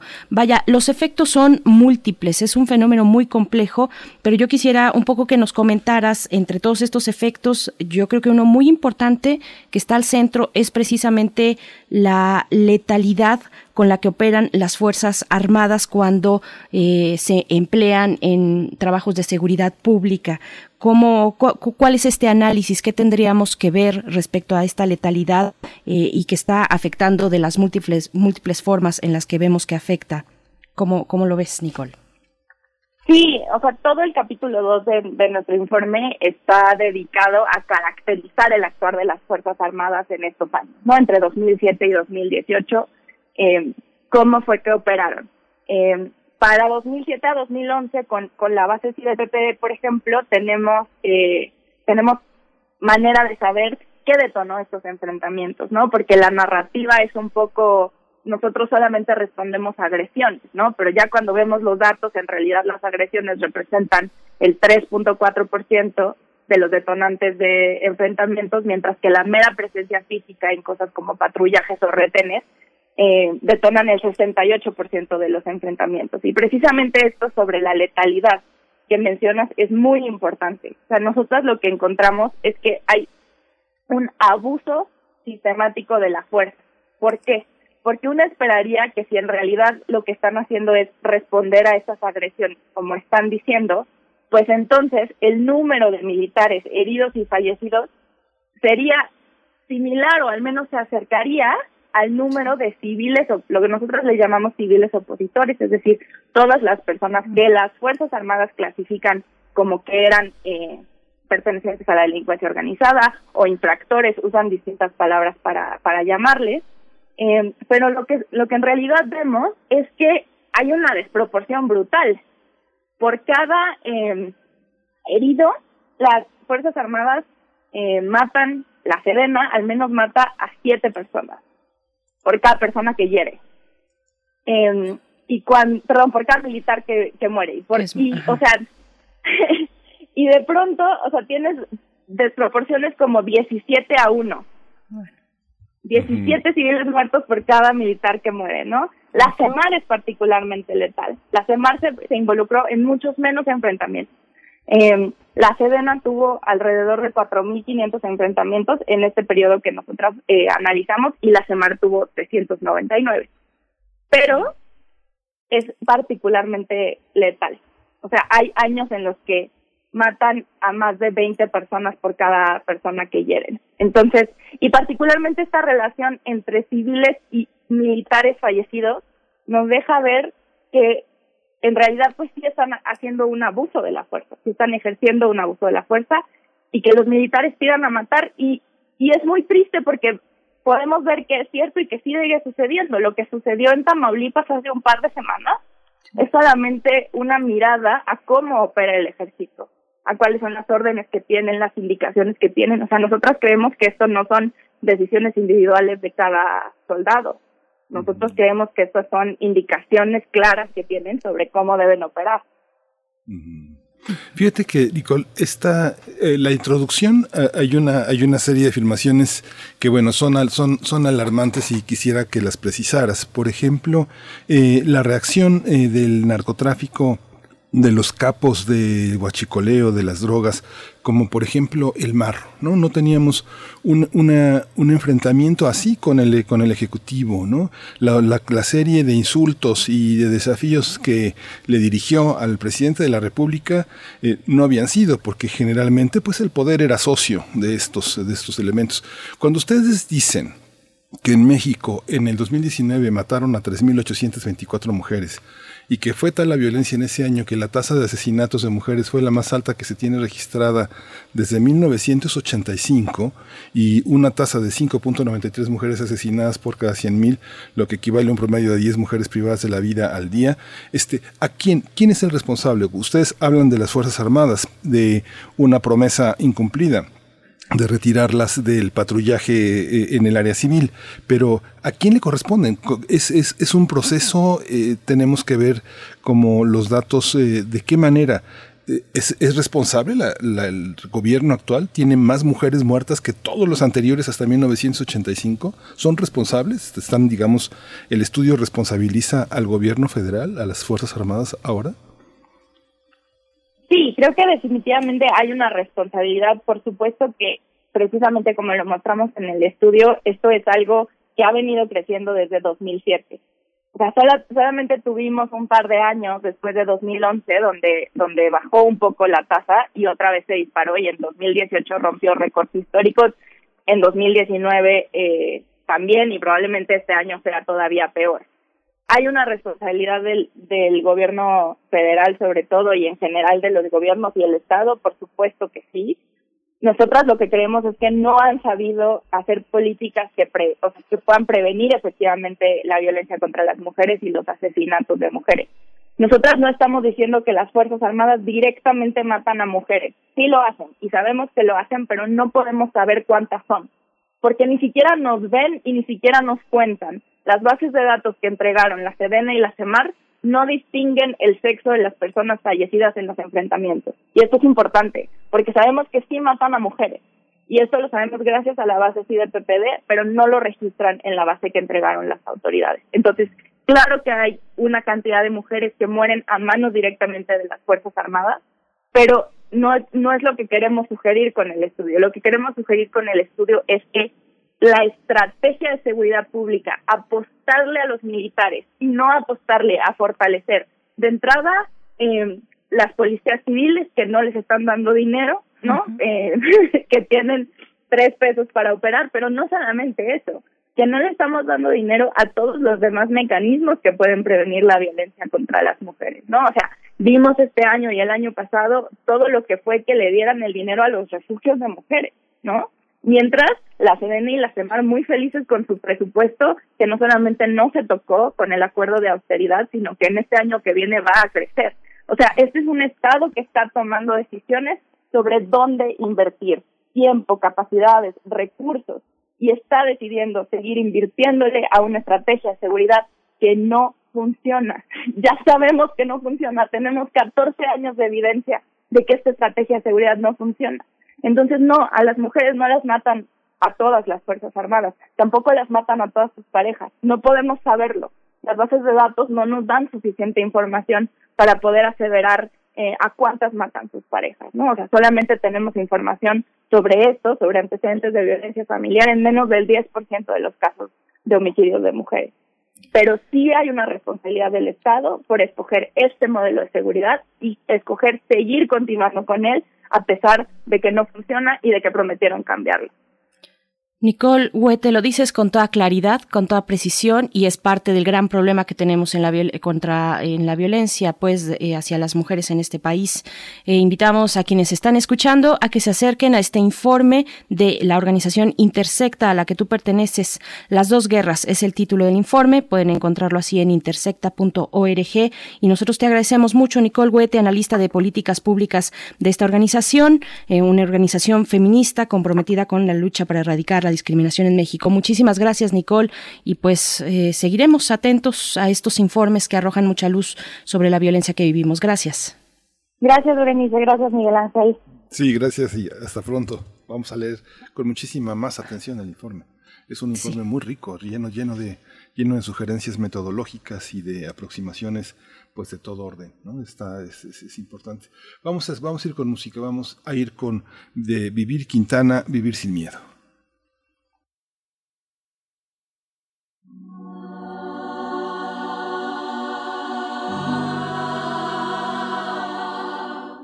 Las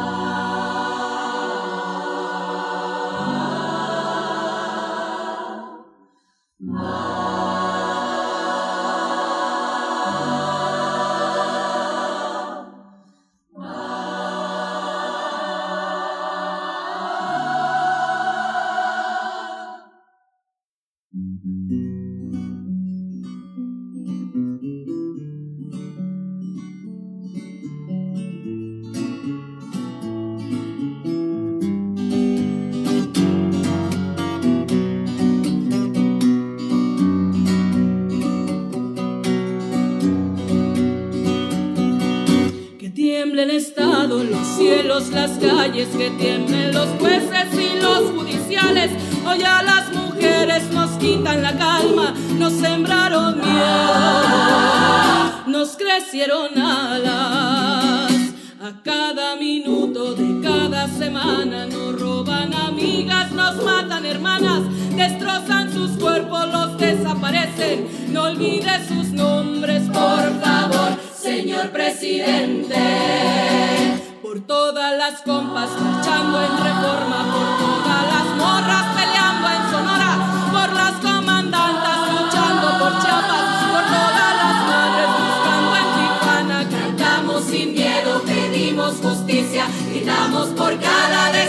Que resuene fuerte, nos queremos vivas, que caiga con fuerza el feminicida. Yo todo lo incendio, yo todo lo rompo. Si un día algún fulano te apaga los ojos,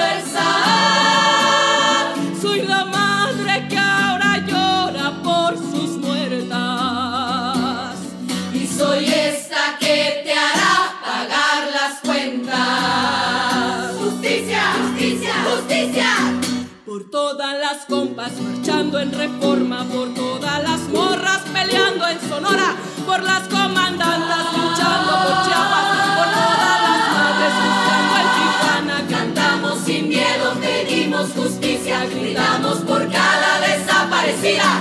Que resuene fuerte, nos queremos vivas,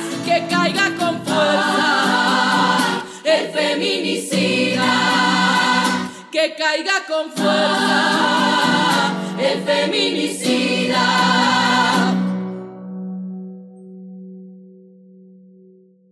Y retiembla en sus centros la tierra al sororo rugir del amor. Y retiembla en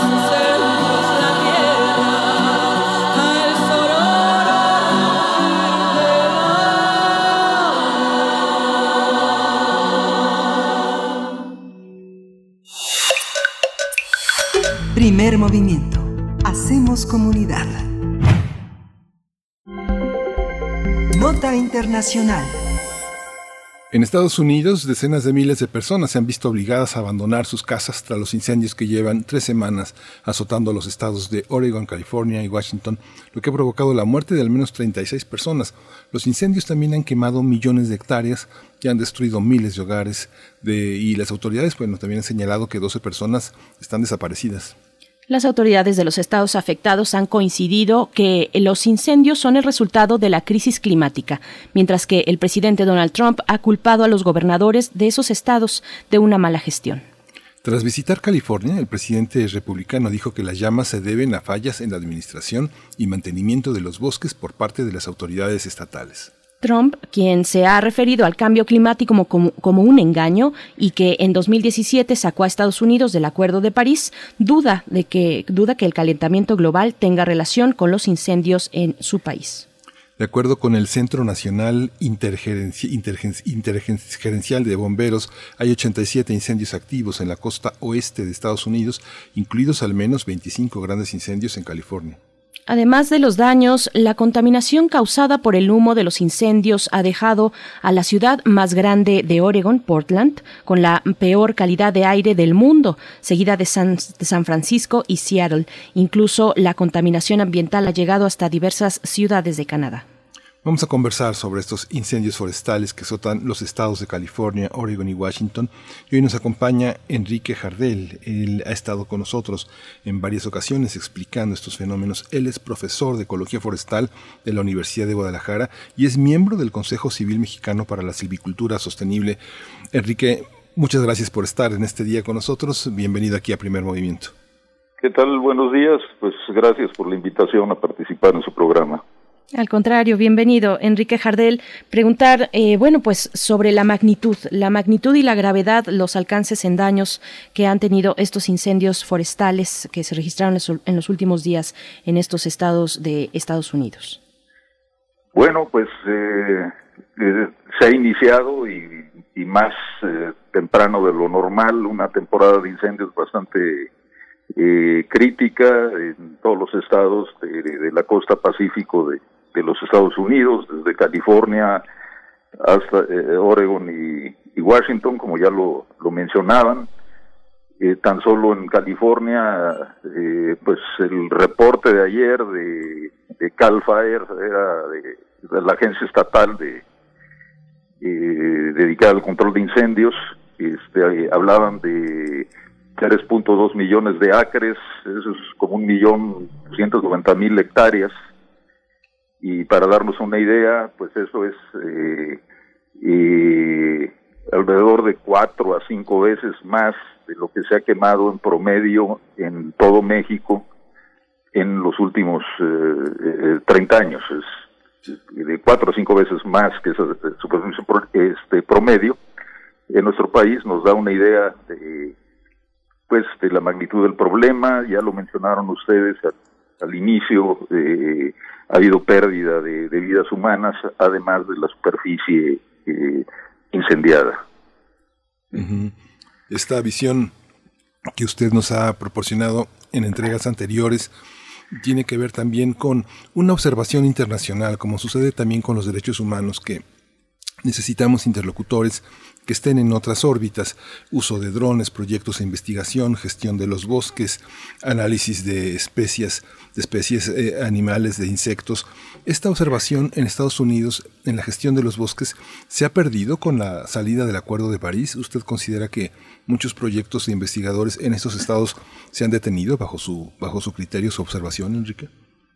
No, eh, digamos, los Estados Unidos, pues eh, es, un país que tiene una capacidad bastante desarrollada de eh, en lo que se refiere a la, a, la investigación hay una gran cantidad de, de, científicos trabajando por ejemplo sobre el tema de, de la ecología del fuego y pues las agencias como el servicio forestal de alguna manera han, han resistido este, la, situación que se ha dado con la actual administración de, del gobierno federal, de la administración de Trump, que, esperemos que acabe pronto.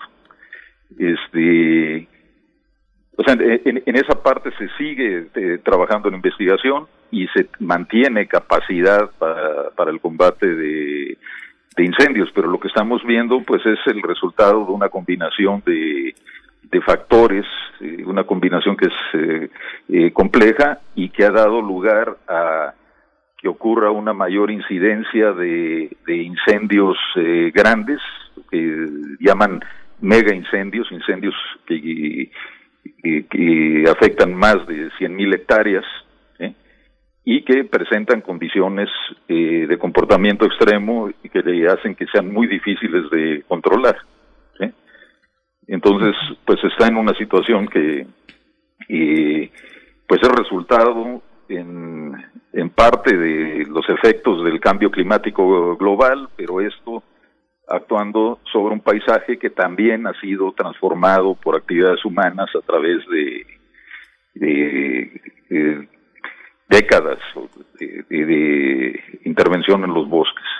Eh, yo quisiera profundizar sobre eso, eh, Enrique Jardel, preguntar, es una pregunta pues que parece obvia, eh, pero que atenderla implica pues una gran complejidad cuando se pregunta si hay evidencia científica que nos arroje pues esta, esta relación entre el calentamiento global y los grandes incendios que hemos visto en las últimas fechas, el que vemos ahora en Estados Unidos, el que vimos a finales de año en, eh, en Australia, eh, hay esta relación, eh, la ciencia está dando evidencia, arroja luz sobre esta relación.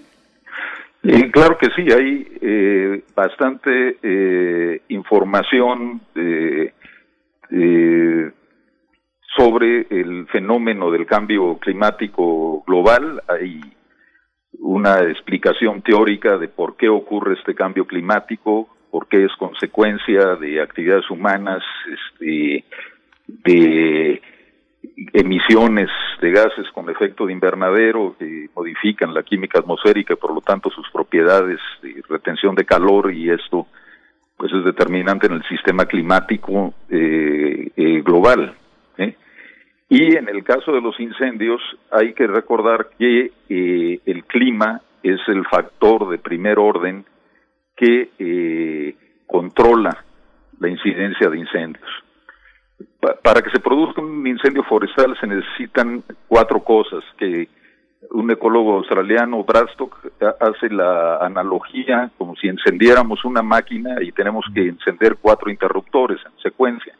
Y lo primero que se necesita es eh, el combustible forestal, que es la biomasa de, plantas, tanto plantas vivas como muertas y sus restos en el mantillo del suelo.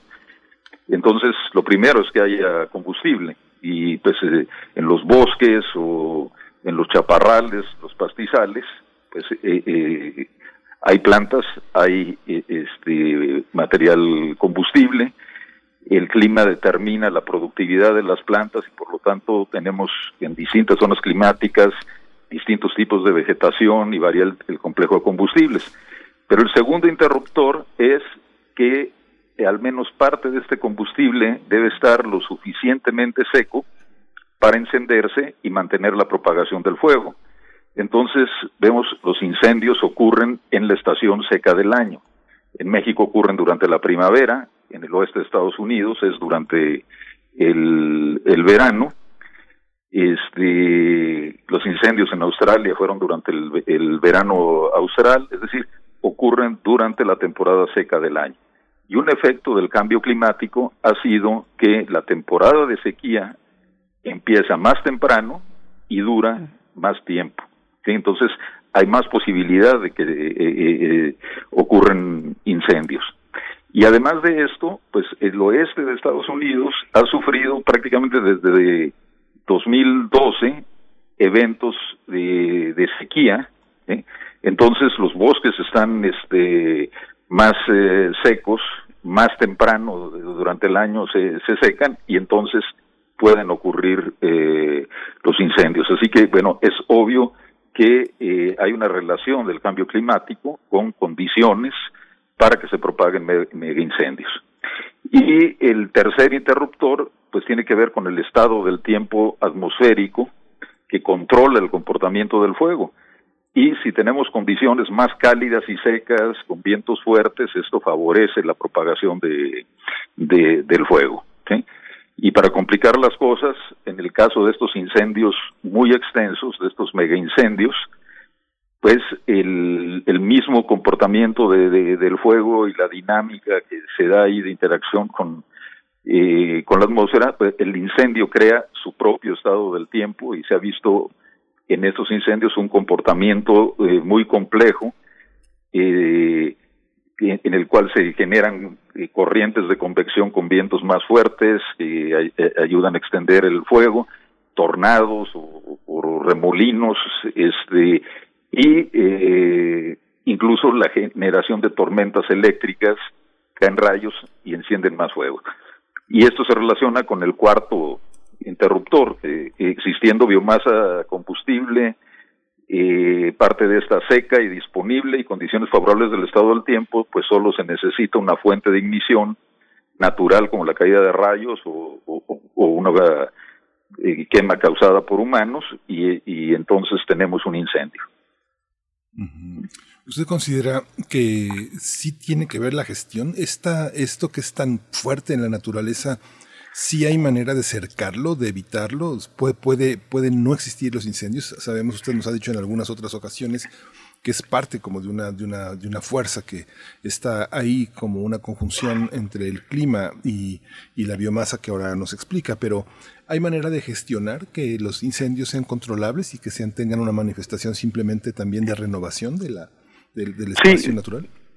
Eh, eh, digamos, el, el, fuego ha sido parte de la, de la historia de, de, la biosfera, de la, de la capa de nuestro planeta donde existe la, la vida, porque hay, eh, hay condiciones, este, e, existe la biomasa, el combustible, pero también una atmósfera rica en oxígeno y, han existido fuentes de ignición naturales y los humanos, pues desde que surgió nuestra especie, eh, han, utilizado el fuego. Entonces, eh, no podemos eliminar eh, un fenómeno que forma parte de, de, la naturaleza de, nuestro planeta.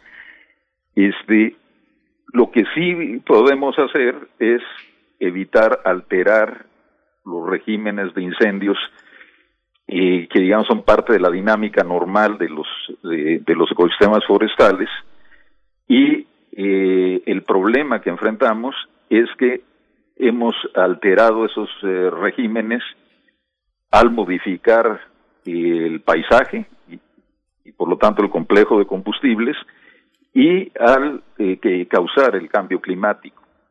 Entonces estamos viviendo las consecuencias de, de, actividades humanas que crean condiciones para que ocurran eh, fenómenos de este tipo y, eh, ha aumentado la incidencia de mega incendios. Parece que esto, igual que con la pandemia, se está convirtiendo en la nueva normalidad.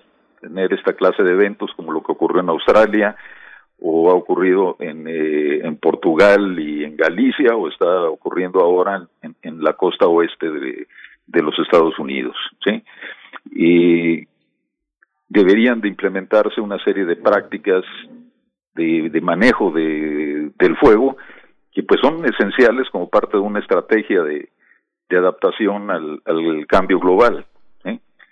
En el caso de los incendios eh, que están ocurriendo ahora en la costa oeste de los Estados Unidos, pues tenemos la combinación de que aparte de los efectos de el cambio eh, climático y la sequía más prolongada, hay otros fenómenos también como el brote de plagas forestales, el ataque de insectos descortezadores que pues dejan árboles eh, muertos y sus restos y eso aumenta la cantidad de combustible, pero eso se combina también con que durante muchos años eh, en esas regiones hubo un eh, éxito en las eh, medidas de control de incendios forestales. Entonces, al alterar el régimen natural de incendios, se acumula más combustible en el bosque. Y otro factor, pues está relacionado también con el manejo de los bosques en las áreas de producción comercial de madera, pues han creado eh, a través del, tipo de manejo que se hace, eh, se eh, cortan los árboles, se establecen plantaciones que son uniformes y representan un combustible favorable para la propagación de incendios intensos. Este, y a esto le añadimos áreas residenciales, gente viviendo en medio de las áreas forestales y pues tenemos la receta para el desastre que, que se está viviendo ahora. Profesor Enrique Jardel, un último comentario, nos quedan un par de minutos, pero preguntarle, eh, tenemos que observar lo que pasa en nuestro país, qué pasa en México en términos de recursos materiales, de instituciones, incluso de voluntades políticas para hacer frente a estos eh, incendios, a estos grandes incendios que ya hemos padecido recientemente también. Eh, esto como comentario de cierre, profesor, por favor. Sí, pues eh, estamos viendo lo que está ocurriendo en otras partes del mundo y entonces tendríamos que pensar qué es lo que hacemos aquí en, México y eh, pues una de las cuestiones fundamentales es que se debe de reconocer la importancia que tienen las áreas forestales para toda la, la sociedad. Nuestras fuentes de, de agua, eh, las condiciones del, del clima, eh, recursos importantes para, para la economía pues provienen de, de los bosques y se tiene que invertir en su conservación y en, su manejo eh, eh, racional. Entonces, eh, pues los problemas que hemos visto de recortes eh, presupuestales, pues obviamente han afectado esta capacidad para conservar y manejar bien eh, nuestros bosques. Y eh, eh, dentro de eso también una de las cosas que se debe eh, seguir adelante es con cambiar del enfoque convencional de eh, protección contra incendios, de estar corriendo a apagar fuegos, a pasar a, a, la aplicación de prácticas de manejo del fuego de una manera eh, proactiva. Y yo creo que estamos en condiciones de hacerlo aquí en México pero tenemos que considerar que pues eh, hay partes del país este, donde tenemos un escenario parecido al de al de California y, eh, tenemos que movilizarnos antes de, de, tener esa clase de, de, de situaciones. Hay que recordar, los últimos tres años ha aumentado la eh, superficie de áreas incendiadas en en México y este es un tema al cual pues se le debe de, de dar prioridad y reconocer su importancia. Muy bien, pues, pues bueno, vamos a seguir eh, en esta charla más adelante. Profesor Enrique Jardel, profesor de Ecología Forestal de la Universidad de Guadalajara, miembro del Consejo Civil Mexicano para la Silvicultura Sostenible. Muchas gracias por estar una vez más con nosotros aquí en Primer Movimiento. Al contrario, gracias a ustedes por invitarme a su programa y esperamos vernos en otra ocasión. Así es. Muchas gracias, muchas gracias Enrique Jardel, esta eh, conversación que siempre generosamente nos ofrece para explicar un, un, un, tema que es tan complejo, que es tan difícil, porque finalmente, como él dice, el fuego forma parte de nuestra historia, de nuestra Por historia. Vamos, vamos a ir con, con música, pero eh, sí. Es un disco que forma parte de... No, vamos a, vamos a decirle adiós a la Universidad Nicolaita porque ya, a la radio Nicolaita porque ya nos dieron prácticamente las nueve, estamos a unos segundos, se quedan las nueve. Nos escuchamos en la siguiente hora que viene la poesía necesaria y una mesa muy importante sobre la economía en la región latinoamericana, cómo estamos en términos de COVID y de recuperación económica. Regresamos, quédese con nosotros.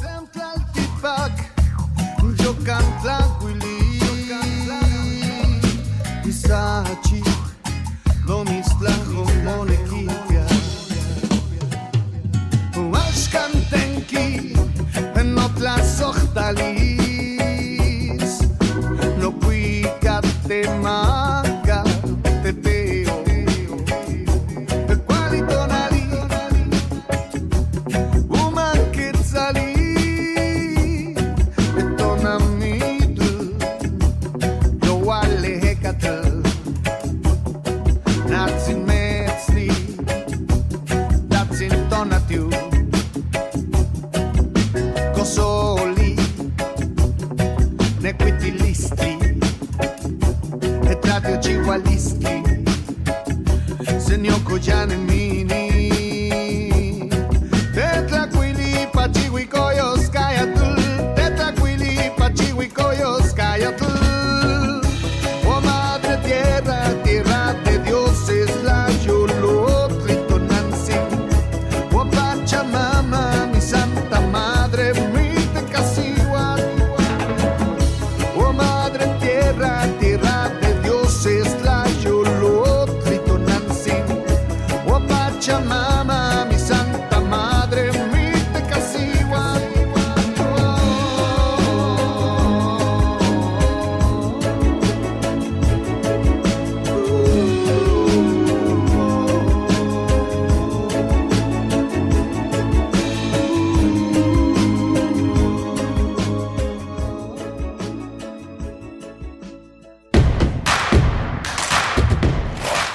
En redes sociales. Encuéntranos en Facebook como Primer Movimiento y en Twitter como arroba PMovimiento. Hagamos comunidad.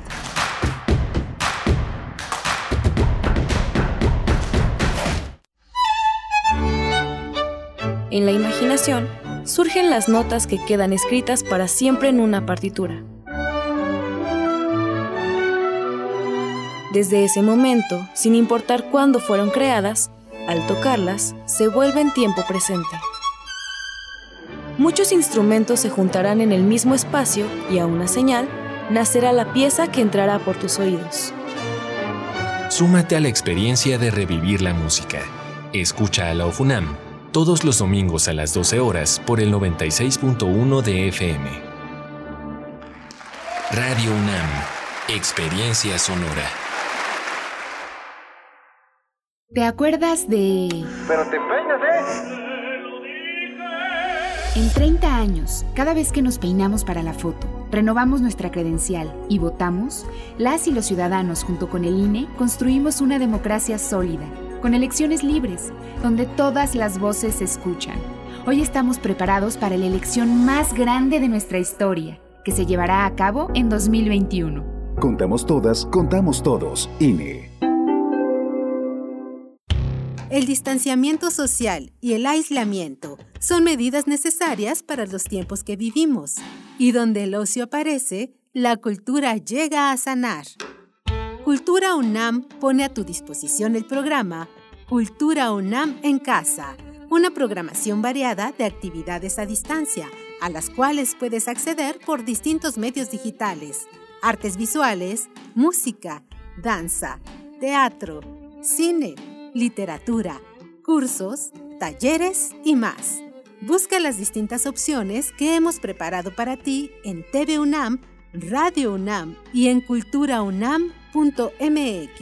En redes sociales puedes estar al tanto de las actividades con el hashtag Cultura UNAM en casa.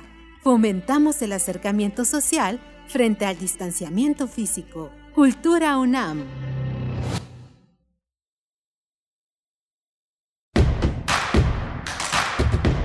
Encuentra la música de primer movimiento día a día en el Spotify de Radio UNAM y agréganos a tus favoritos.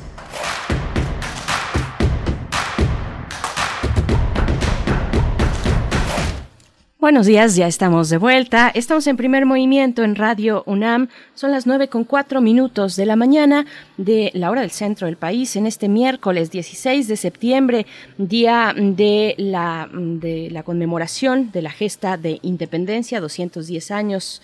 Eh, y llegamos a este punto atravesados por una pandemia en esta mañana que, bueno, después de ver el grito, ayer un grito con una plancha del zócalo vacía, las calles aledañas con personas que asistieron. Eh, pues a participar en esta celebración eh, pues patriota.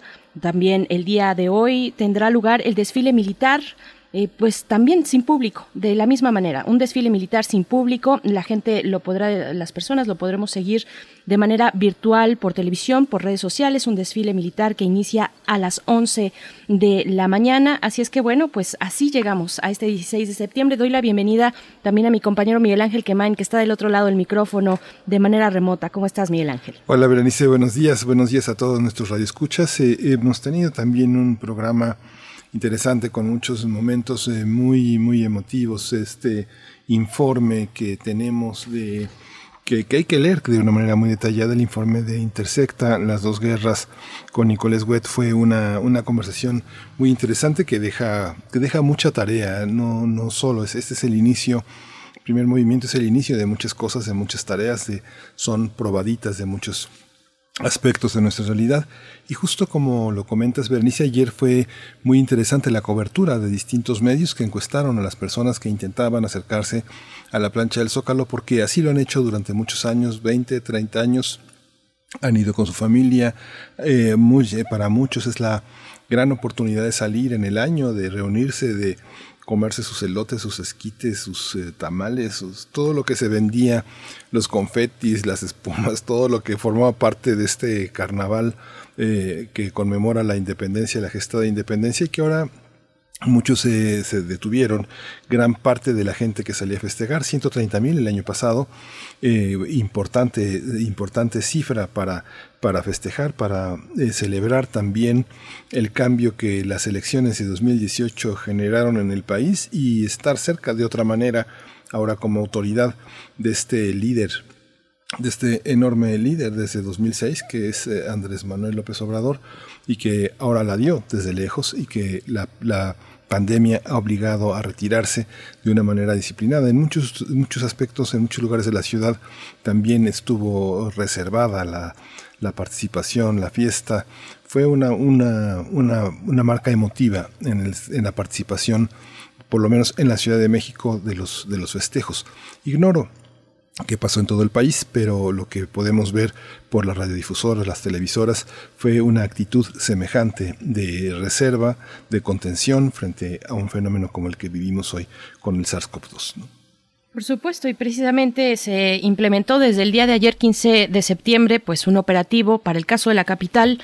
El gobierno de la Ciudad de México implementó este operativo en el primer cuadro, en la plancha del Zócalo, pues para evitar que las personas se acercasen. Eh, había una, pues una instalación lumínica que con la forma del, de, de nuestro país, del territorio nacional, con una, con una llama de la esperanza en el centro, una llama roja que parecía algo una interpretación fue que pues el país está ardiendo, ¿no? Algunos decían eso, eh, pero bueno, fue interesante cómo se aprovechó también el espacio de la plancha. Este operativo de la Ciudad de México por parte de la policía de la Ciudad de México pues continúa para esta mañana.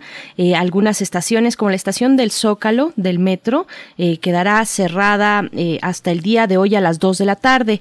Otras estaciones Allende y Bellas Artes perma permanecerán cerradas durante todo el día, así es que pues bueno, eh, tome sus precauciones también si se va a acercar de alguna manera a las calles aledañas, hay que hacerlo con sana distancia.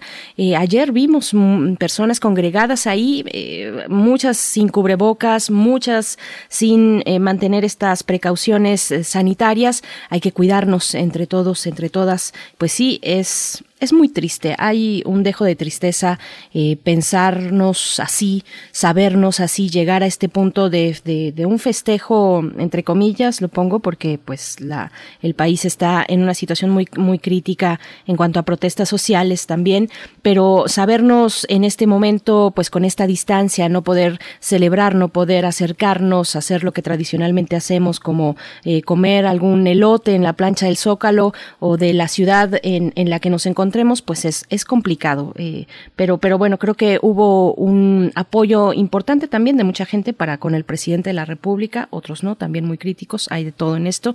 Pero bueno, hoy tendrá lugar el desfile. El desfile militar a las 11 de la mañana se transmitirá por televisión nacional y también a través de distintas redes de Internet, eh, Miguel Ángel. Sí, sí, justamente.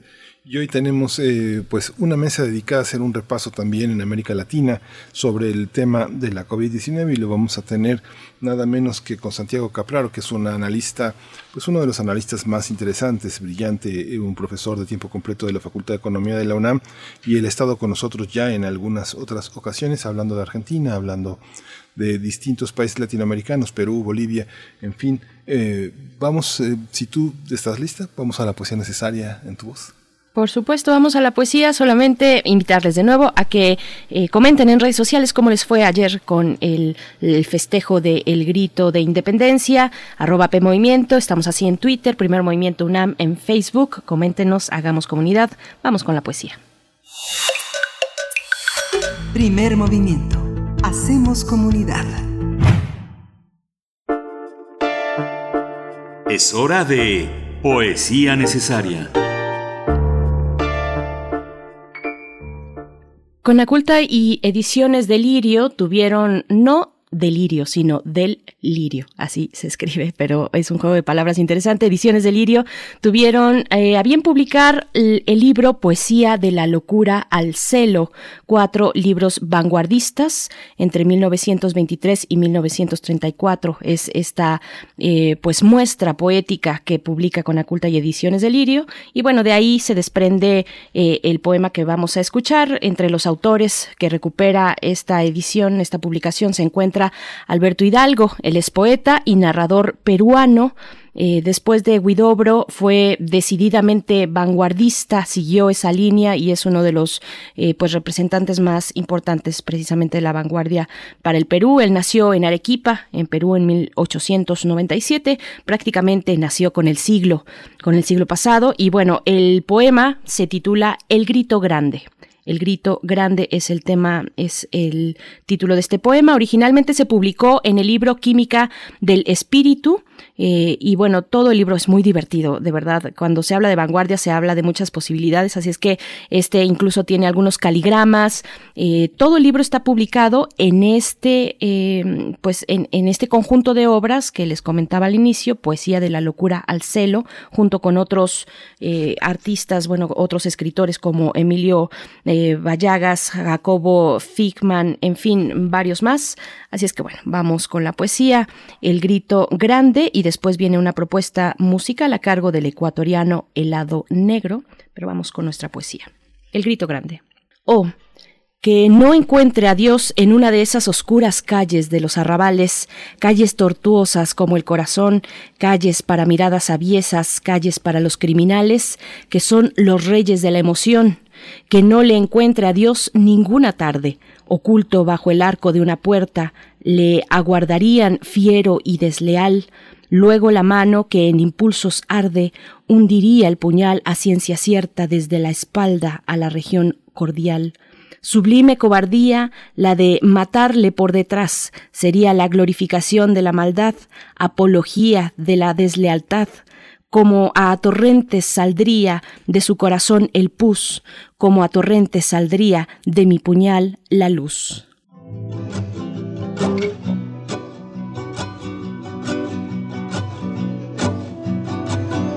Obsesionado con mi boca, habla sin respirar, despacio te digo, porque nos falta un tiempo más para pasear este país nublado, este país nublado.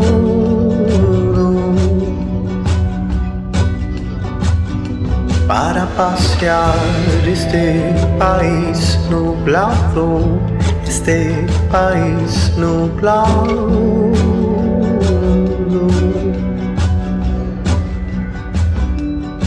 And I having lost my mind thinking about you.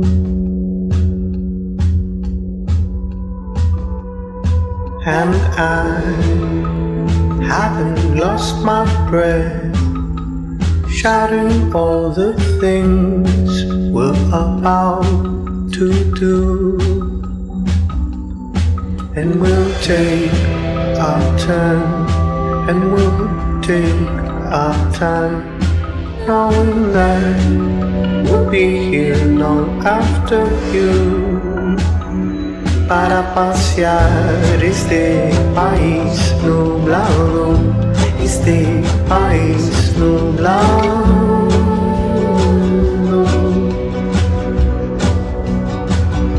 Para pasear este país nublado, este país nublado.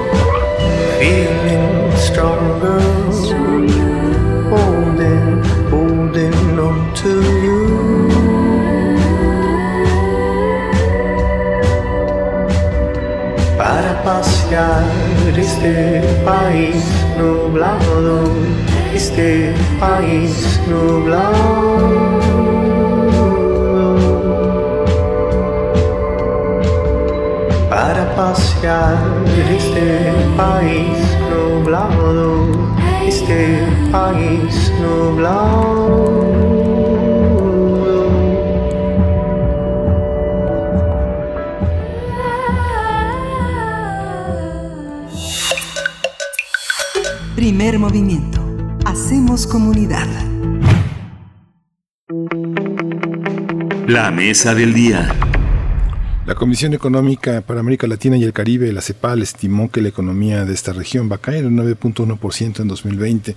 Se trata de la peor crisis en un siglo, que también provocará un incremento de la pobreza de 37.7% que afectaría a más de 231 millones de personas, mientras que otras 98 millones de personas pues van a caer en la pobreza extrema. La CEPAL también pronosticó una caída de 23% en las exportaciones de América Latina y el Caribe en este año 2020 y una disminución del 25% en el valor de las importaciones. Se trata de un escenario económico muy adverso para los países de la región. Para este año el gobierno de Argentina estimó una caída de alrededor de 15%, el de Brasil 4.7%, mientras que en el caso de nuestro país el Banco de México pronosticó una caída del 12.8%. Sin embargo, los gobiernos de estos países han presentado un panorama optimista para el 2021.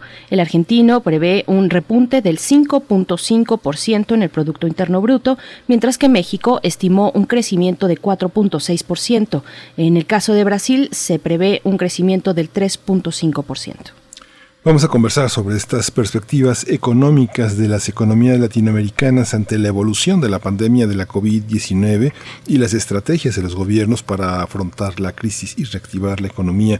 Está ya en la línea con nosotros Santiago Capraro, él es profesor de tiempo completo de la Facultad de Economía de la UNAM y le agradecemos mucho, Santiago, que esté esta mañana con nosotros compartiendo estos temas. Muchas gracias, bienvenido.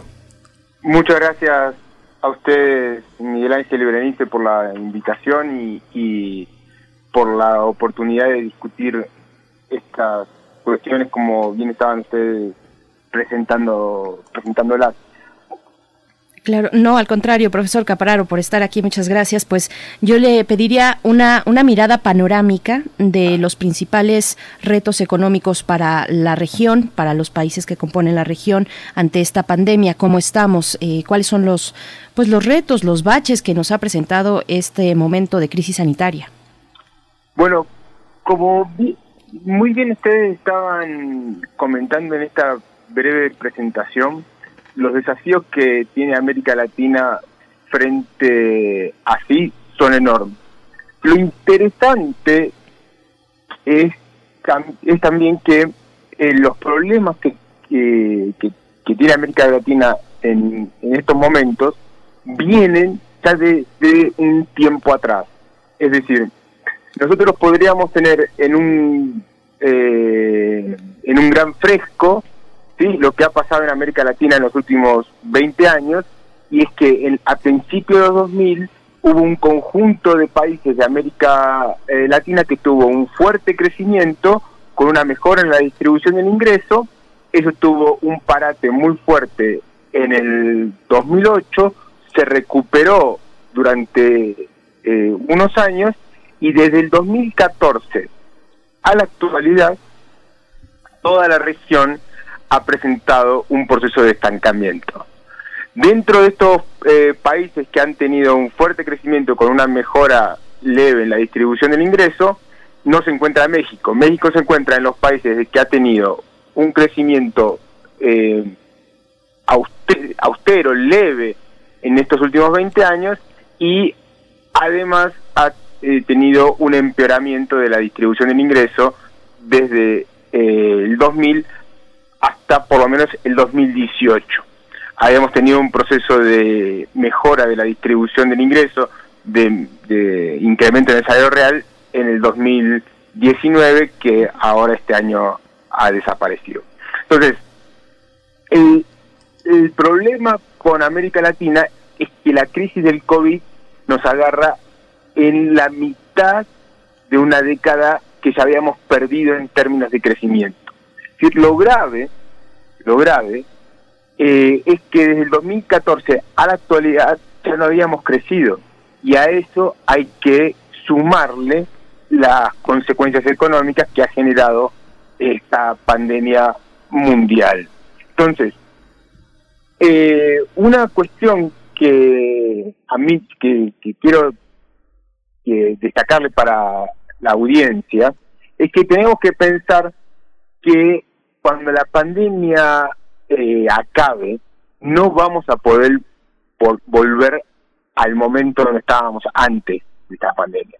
Es decir, cuando Miguel Ángel destacaba la información de la CEPAL acerca de que vamos a tener 230 millones de pobres más que antes de la pandemia y vamos a tener, eh, déjenme que busco exactamente el dato, vamos a tener 231 millones de personas en la pobreza más y eh, noven- y casi 100 millones de personas van a encontrarse en pobreza extrema. Eso es un panorama muy lúgubre y lo, lo que está pasando en la actualidad es que los gobiernos no están eh, actuando de acuerdo a este eh, problema que va a generar eh, la, la pandemia. Si uno, si, como bien estaban eh, comentando ustedes, tanto en el presupuesto de México como de Argentina, como del resto de los países eh, de la región, la sensación que uno tiene cuando los, cuando los lee es que, bueno, hay un problema grande en el 2020 y en el 2021 eh, las economías y, y la nación, por decirlo de alguna forma, vuelven a la normalidad. ¿Sí? Y eso es un pensamiento utópico. Eso no va a pasar. ¿Por qué? Porque, porque están generando, por ejemplo, aquí en México, por lo menos de mínima, 10 millones de personas más en la pobreza, de acuerdo a Coneval, y eh, también eh, la CEPAL coincide eh, con ese número. Esas, esas 10 millones de personas que están en la pobreza no van a salir automáticamente. No se van a generar los mismos puestos de trabajo que había en marzo en el 2021.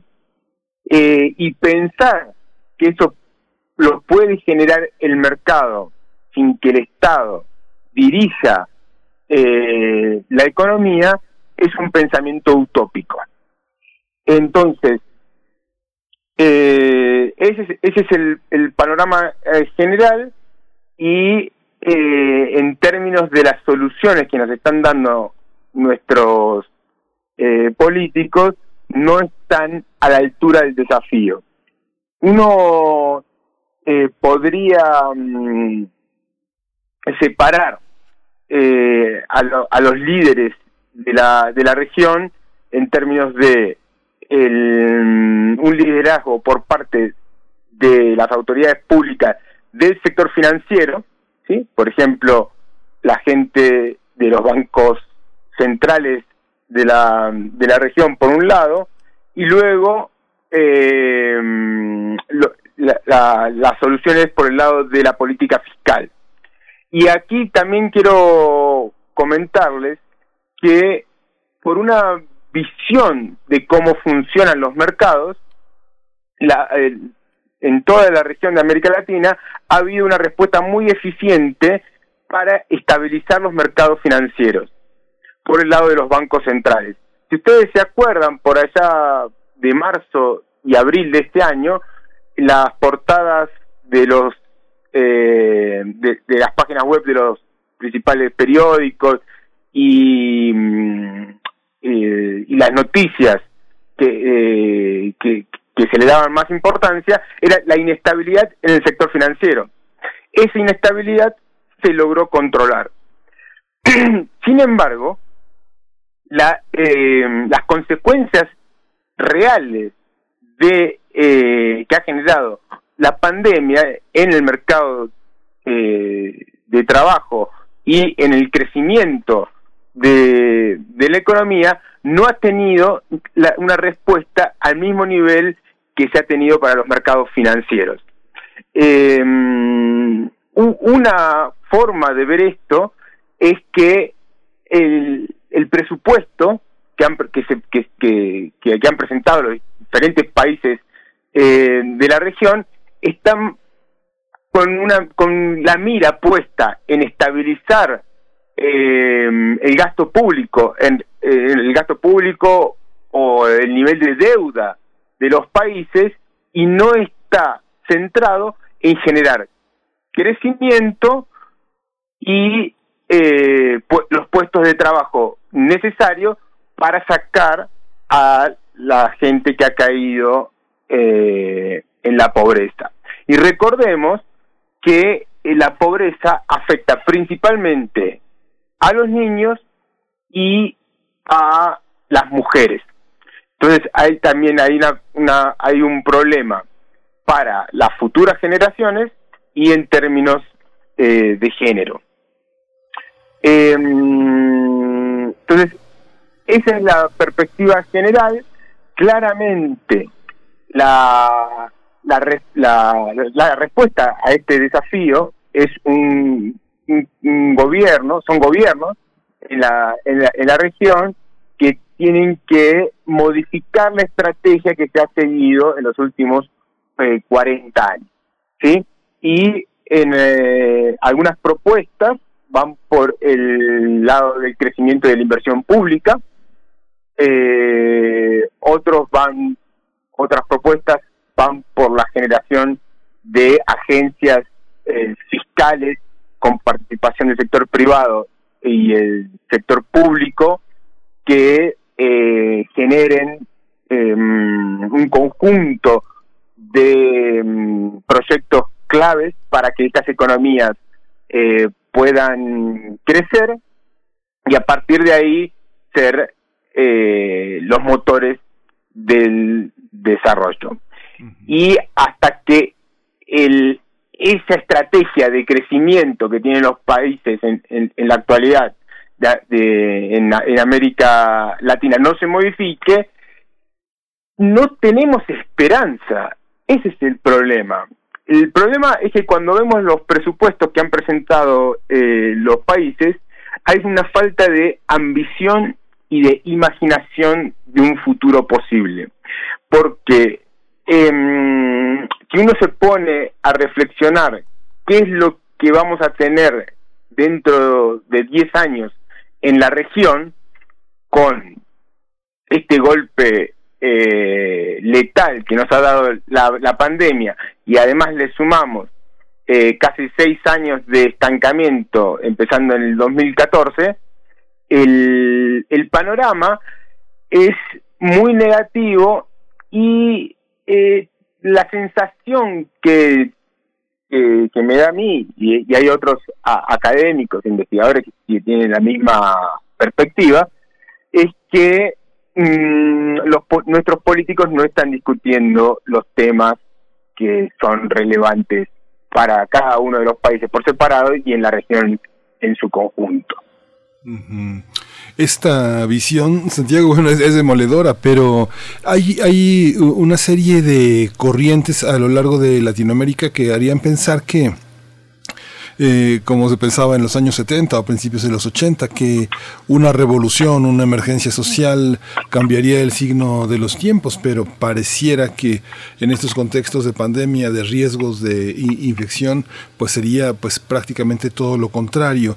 También otro mecanismo son los flujos de organizaciones que aglutinan a los países por sus eh, grandes producciones, entre ellos los hidrocarburos. En esta, en esta órbita, ¿Cómo, ¿Cómo se colocan las redes de países? ¿Cómo es la, eh, la relación de fuerzas? ¿Qué papel juega Centroamérica? Eh, países como Venezuela, Colombia, Ecuador, en, en el, antes de llegar a Sudamérica. ¿Cómo estamos en esta geopolítica de fuerzas en torno a productividades, programas, proyectos, incluyendo, incluyendo un poco lo académico? Porque nuestras universidades latinoamericanas también están em, de de, de capa caída por los presupuestos asignados, por la dificultad de estar en redes más amplias de, de colaboración. ¿Cómo lo ve usted? Mm, Empecemos primero por, la- por el primer comentario que hacías, Miguel Ángel, en el sentido de eh, las irrupciones eh, populares, movilizaciones, etcétera. El primer ejemplo lo tuvimos en Chile. Recuerden que en mayo, junio y julio hubo fuertes movilizaciones eh, en Chile que están llevando a un proceso de cambio constitucional, han llevado a un aumento en los salarios mínimos, una reforma eh, en el sistema de pensiones, etcétera. Es decir, a los políticos les va a estrellar la situación si no se ponen a, eh, a liderar este esta, eh, eh, la, la- la situa- la situación que ha generado la pandemia. Es decir, los pueblos van a salir a, quejarse. El, el, el- el problema es que eh, las soluciones que surgen en, en el ardid de una de un levantamiento popular pueden no ser las soluciones que eh, generen un crecimiento de largo plazo sí es decir por ejemplo eh, aumentar el salario mínimo eh, es una respuesta sí pero tiene que estar acompañado de una estrategia de crecimiento si no simplemente se hace para calmar la eh, el levantamiento popular y, y se acabó ahí.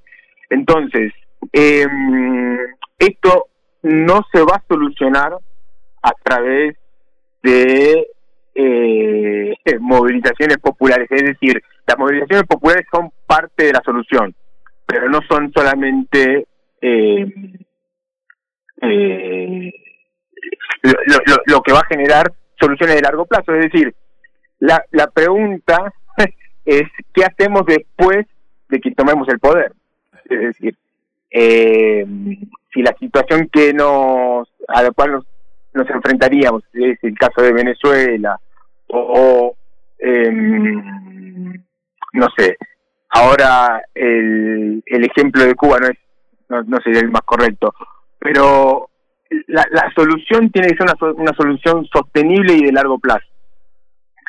La, la cuestión para América Central es aún peor que la nuestra, aquí en México, porque tiene eh, dos componentes negativos. Primero, eh, sus exportaciones van hacia Estados, van hacia Estados Unidos y durante este año y, el año que el año que viene van a tener un, un menor nivel de, de actividad económica por ese lado.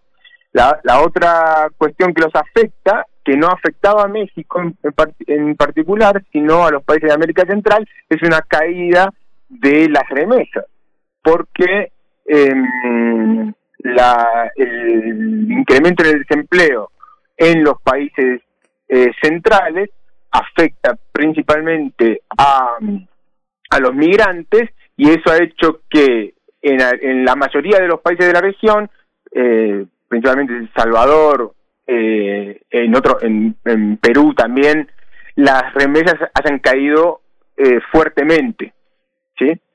Y también el, el, comer, el, turismo. El turismo también va a afectar principalmente a los países eh, de Centroamérica.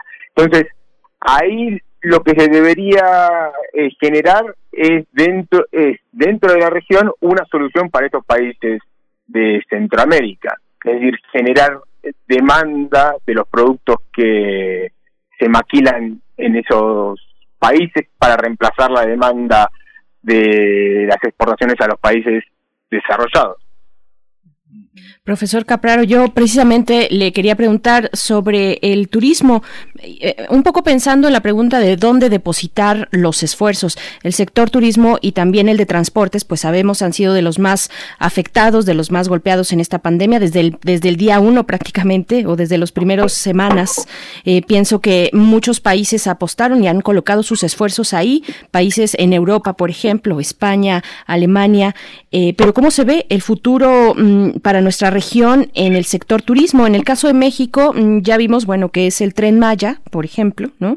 Un gran ejemplo, eh, el que se lleva una buena parte del presupuesto de turismo. ¿Cómo estamos en ese sentido? Porque es uno de los motores importantes de la región eh, eh, económicos, pues.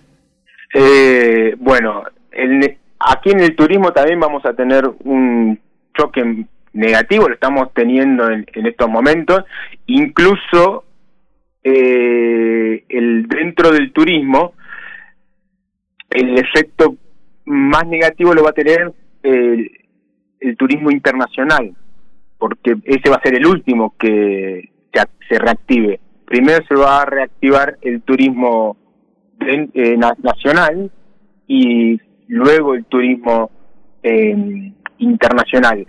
Entonces respecto a la inversión en infraestructura turística o en infraestructura de, transporte, hay que mantenerla y hay que eh, potenciarla porque en algún momento va a volver el turismo. Entonces no hay que cortar con ese tipo de proyectos. Ahora, lo que tenemos que repensar aquí en México y en toda la región en su conjunto es que hemos hecho las cosas mal durante los últimos 40 años. Entonces, lo que tenemos que pensar es que las respuestas que hemos dado eh, para crecer en los últimos 40 años fueron erróneas o insuficientes. Entonces, eh, para el, el, caso de México, y en particular si queremos incluir el turismo, pero aquí lo que tenemos que repensar es que el crecimiento vía exportaciones y vía eh, turismo fracasaron para sacar a eh, la mayor gente de la pobreza eh, en México y para generar puestos de trabajo de alta calidad. Entonces, lo que lo que se está eh, debatiendo en el mundo es que el Estado tiene que volver a dirigir los grandes objetivos de la nación. Eso no pueden estar más eh, determinados por el sector privado. Entonces, esto se dice muy fácil, pero eh, cuando se lleva a la práctica hay un proceso de desconfianza entre el sector público y el sector eh, privado muy difícil de eh, zanjar. ¿sí? Nosotros aquí en México lo vivimos eh, a diario porque hay una desconfianza muy grande entre el gobierno y los empresarios y viceversa. Sin embargo, eso se tiene que modificar. Yo lo digo como economista muy fácil, después le tiro eh, este, esta, esta este, eh, piedra caliente a la gente que la tiene que llevar adelante en, los gobiernos. Pero aquí hay que generar un proceso de confianza que en el cual es el, es el sector público el que dirige a, cuáles son los sectores que tienen que desarrollarse. ¿Sí? Aquí en México uno podría decir que el gobierno de Andrés Manuel ha elegido eh, el turismo por el tren Maya y eh, el sector de, hidrocarburos de hidrocarburos por la eh, refinería y, y, y esos serían los principales proyectos. Sin embargo, en términos del PIB de México, esos proyectos representan menos del 1% del PIB. Entonces, no, so- no son proyectos estratégicos. Para hablar de, un cambio estratégico en el crecimiento de la economía eh, nacional, tendríamos que hablar de proyectos de inversión que estén de- en el orden del 10% del PIB. Es decir, tendríamos que tener una, una nueva redefinición de lo que queremos producir para que tanto el sur, el centro y el norte del país se eh, encadenen de tal forma que el crecimiento sea eh, beneficie a toda la población. Hasta ahora, si uno hace un mapa de México, el, el único la única parte de México que es muy dinámica es el, es el norte y el Bajío y la Ciudad de México y el, el, sur queda muy re- muy rezagado, de hecho tiene un nivel de vida eh, mm, peor en la actualidad que hace 20 años y luego tenemos el, el, el, el sur o la, o la, o la parte de la península de la península de Yucatán que a, a través del turismo genera eh, puestos de trabajo pero no de alta calidad. No sé si respondí la pregunta. No, sí, queda muy ampliamente respondido, doctor. Le, le- le agradecemos muchísimo siempre su, su, su, su paciencia frente a, a los cuestionamientos tan, tan generales y tan... eh, a veces le, le pedimos que nos diga cómo va a ser el futuro, pero le agradecemos muchísimo su, este, su generosidad y su lucidez para abordar toda esta problemática que es tan amplia y que tenemos que hacerlo pues también poco a poco en el sentido en el que las particularidades pues nos van ilustrando también las generalidades y las relaciones que sostenemos con todos estos países y que la economía pues es un flujo en el que nadamos todos. Le agradecemos que haya estado con nosotros esta mañana y pues le deseamos pues muy buen día. Muchas gracias Santiago Capraro, profesor de tiempo completo de la Facultad de Economía de la UNAM. Gracias. No, muchas gracias eh, a ustedes, tanto a ti Miguel Ángel como a Berenice como al resto de, de la gente del programa. Muchas gracias. Hasta pronto, profesor Capraro. Pues bueno, ahí está este panorama. Hay que revisar la encuesta nacional de ocupación y empleo de el INEGI, donde se presenta precisamente que las mujeres, las mujeres dentro del campo laboral informal en México, ha sido, han sido un grupo particularmente vulnerable en estos momentos de pandemia. Eh, ojalá también en estos micrófonos seguramente le podremos dar seguimiento a lo que arroja esta encuesta. Vamos a ir ahora a hacer un corte para eh, pues escuchar algo de poesía a cargo de nuestra colega Verónica Ortiz que nos ha enviado sus cápsulas para hablar precisamente para, para leer algo de poesía. Esto está a cargo de eh, bueno el autor es Evelio Cabrejo Parra Evelio Cabrejo Parra lengua, lengua oral destino individual y social de las niñas y los niños. Es el tema que nos propone Verónica Ortiz. Vamos a escuchar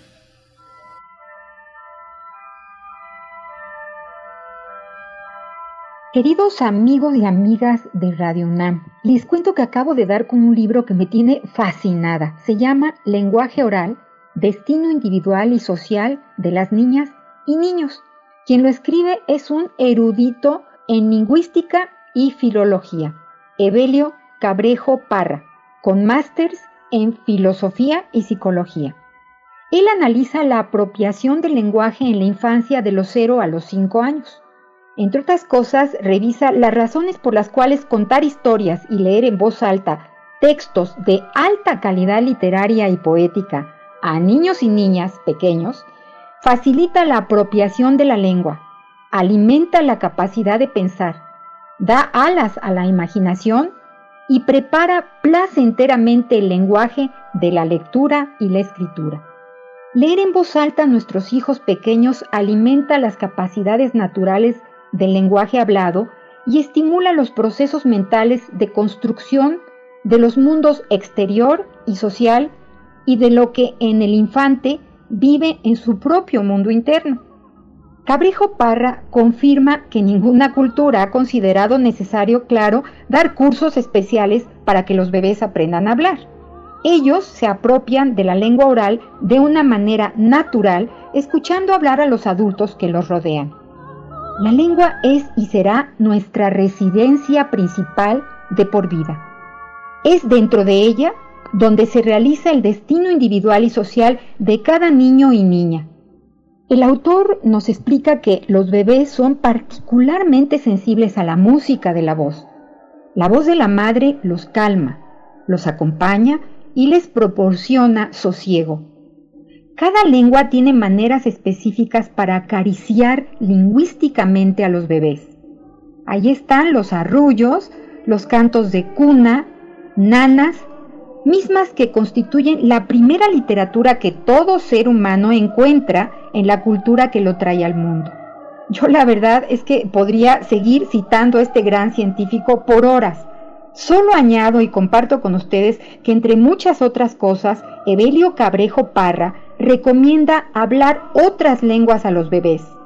Los niños y las niñas pueden aprender varias lenguas simultáneamente, nos dice, hablándoles en situaciones comunes de comunicación. Y con signos de admiración afirma, hablar varias lenguas es fuente de grandes posibilidades de vida, de vida futura, y lo sabemos. Lengua oral, destino individual y social de las niñas y los niños escrito por el especialista Evelio Cabrejo Parra.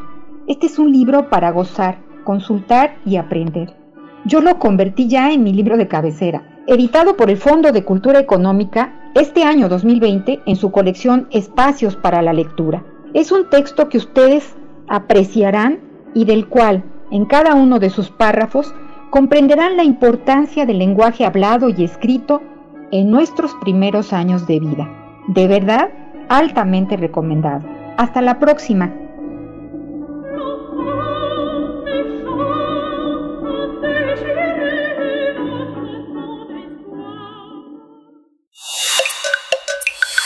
Primer movimiento. Hacemos comunidad. Química entre nosotros. Química para todos. Pues ya está el doctor Plinio Sosa entre nosotros con el pensamiento sobre la química y justamente bienvenido doctor Plinio Sosa, aquí estamos Berenice Camacho y Miguel Ángel Camacho para darle la bienvenida. Muchas gracias por estar aquí. Miguel Ángel, buenos días. Bere, buenos días también. Muy buenos días, doctor Plinio Sosa. Bueno, para quien no haya escuchado esta sección, yo también agrego que el doctor Plinio Sosa es académico de tiempo completo de la Facultad de Química, dedicado precisamente a la docencia y a la divulgación de la química. Y hoy nos habla de el bismuto y las fábricas de elementos. Estamos en esta sección a 150 años de la tabla periódica, pues que a lo largo de, todo este 2020 ha sido un festejo también, un recorrido por cada uno de los elementos con este toque muy particular del doctor Plinio Sosa. Así es que te escuchamos, querido Plinio. Sí, gracias, Bere. El bismuto es un metal plateado con un leve tinte rosado. No posee todas las propiedades típicas de los metales.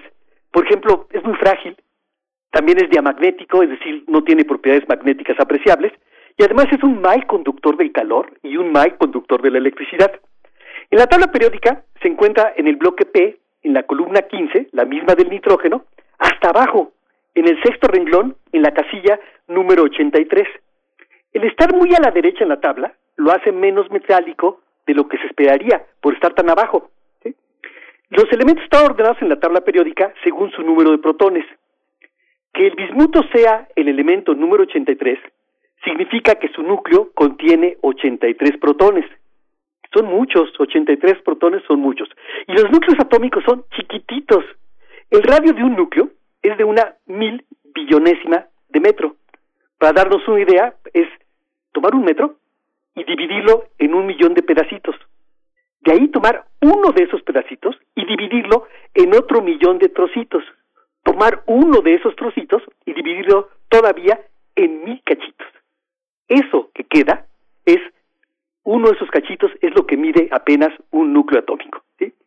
Entonces, 83 protones empujándose, repeliéndose, ahí, en un espacio tan pequeño, Se mantienen unidos gracias a las intensas fuerzas nucleares que hacen que se atraigan entre sí tanto neutrones como protones. Es decir, los núcleos de bismuto son estables. El bismuto no es radioactivo, pero todo tiene un límite. Un protón más y los núcleos ya no son estables. En efecto, el siguiente elemento, el polonio, con 84 protones, ese ya no es estable, es radioactivo. El bismuto es el último elemento con un núcleo estable de la tabla periódica y el polonio es el primer elemento radioactivo de la tabla periódica. El Homo sapiens no es el único que fabrica elementos en la naturaleza. Nos ganan y por mucho las estrellas. En una estrella como nuestro Sol se está fabricando helio. A la temperatura que existe en el Sol, los protones, que son núcleos de hidrógeno, viajan a velocidades increíblemente grandes, cercanas a la velocidad de la luz, y eventualmente chocan unos con otros, contra otros, perdón, pero no rebotan, se quedan pegados, unidos por las fuerzas nucleares. Cada cuatro protones se transforman en un núcleo con dos protones y dos neutrones, es decir, un núcleo de helio. Un núcleo con dos protones y dos neutrones es más estable que cuatro protones sueltos. Es decir, el nuevo núcleo tiene menos energía que los protones sin unirse. Por eso se forman los núcleos, porque en el proceso se pasa de más a menos energía. O sea, al fusionarse los cuatro protones en un núcleo de helio, se emite energía. La mayor parte de esa energía se usa para sostener la estrella, es decir, para evitar que se colapse hacia el centro debido a la fuerza de gravedad. Pero todavía sí sobra energía. ¿Y a dónde se va esa energía sobrante? Aquí. Ese calorcito, esa resolana, esa luz que nos llega a la Tierra, viene de la formación del helio en el Sol. Nuestro Sol, ahorita, ya se gastó la mitad de su combustible, ¿no? Los núcleos de hidrógeno. El Sol tiene 4.600 millones de años de edad, ¿sí? pero tiene combustible para otros 5.000 millones de años más. Cuando se le acabe el hidrógeno, el Sol se va a desplomar hacia el centro en un primer instante, ¿sí? Y, pero con tal violencia que eso va a hacer que, cercano al núcleo, ahí se arranque un nuevo proceso que va a ser la fusión de helio. Los núcleos de helio, las famosas partículas alfa, van a ser su nuevo combustible. Después de que se colapsa, va a haber un como rebote. Entonces las partes más externas de la estrella van a rebotar y nuestro Sol se va a convertir en una exuberante gigante roja. Ahí, en las gigantes rojas, se van a formar todos los elementos, ¿no? Desde el hidrógeno, pero solamente hasta el hierro, que es el que tiene 26 protones. Todos los elementos con número par se van a formar mediante captura de partículas alfa, o sea, de núcleos de helio, y van a ir de dos en dos. Y los nones se van a formar por decaimiento radiactivo, algún decaimiento radiactivo. Este, pero los elementos con más de 26 protones ya no se forman espontáneamente. Es decir, no liberan energía al formarse, sino que requieren tomar energía de los alrededores. Por lo tanto, estos se van a formar en eventos donde haya una gran cantidad de energía disponible, como la que se libera en las violentísimas explosiones nova y supernova. Eh, bueno, el bismuto es, es, poco abundante, pero aún así tiene varias aplicaciones muy útiles. Por ejemplo, se usaba en las antiguas imprentas para formar las piezas, ¿no? Los moldes para hacer las letras, ¿no? De las imprentas. Este, ahorita tiene mucho, se puede usar mucho como sustituto de plomo, porque el plomo es muy tóxico y el bismuto no. Entonces se puede usar así, eh, como antiácido. El peptobismol tiene bismuto, peptobismol, para dar ese efecto aperlado en los barnices de las uñas. Ese efecto aperlado en algunos barnices es con bismuto y en pintura para fabricar el pigmento amarillo. ¿sí? Bueno, finalmente, el bismuto, el último elemento no radioactivo, fabricado seguramente en alguna estrella anterior a nuestro Sol. ¿sí? Parafraseando a Carl Sagan, habría que decir que no somos nada, solo somos polvo de estrellas. Qué maravilloso.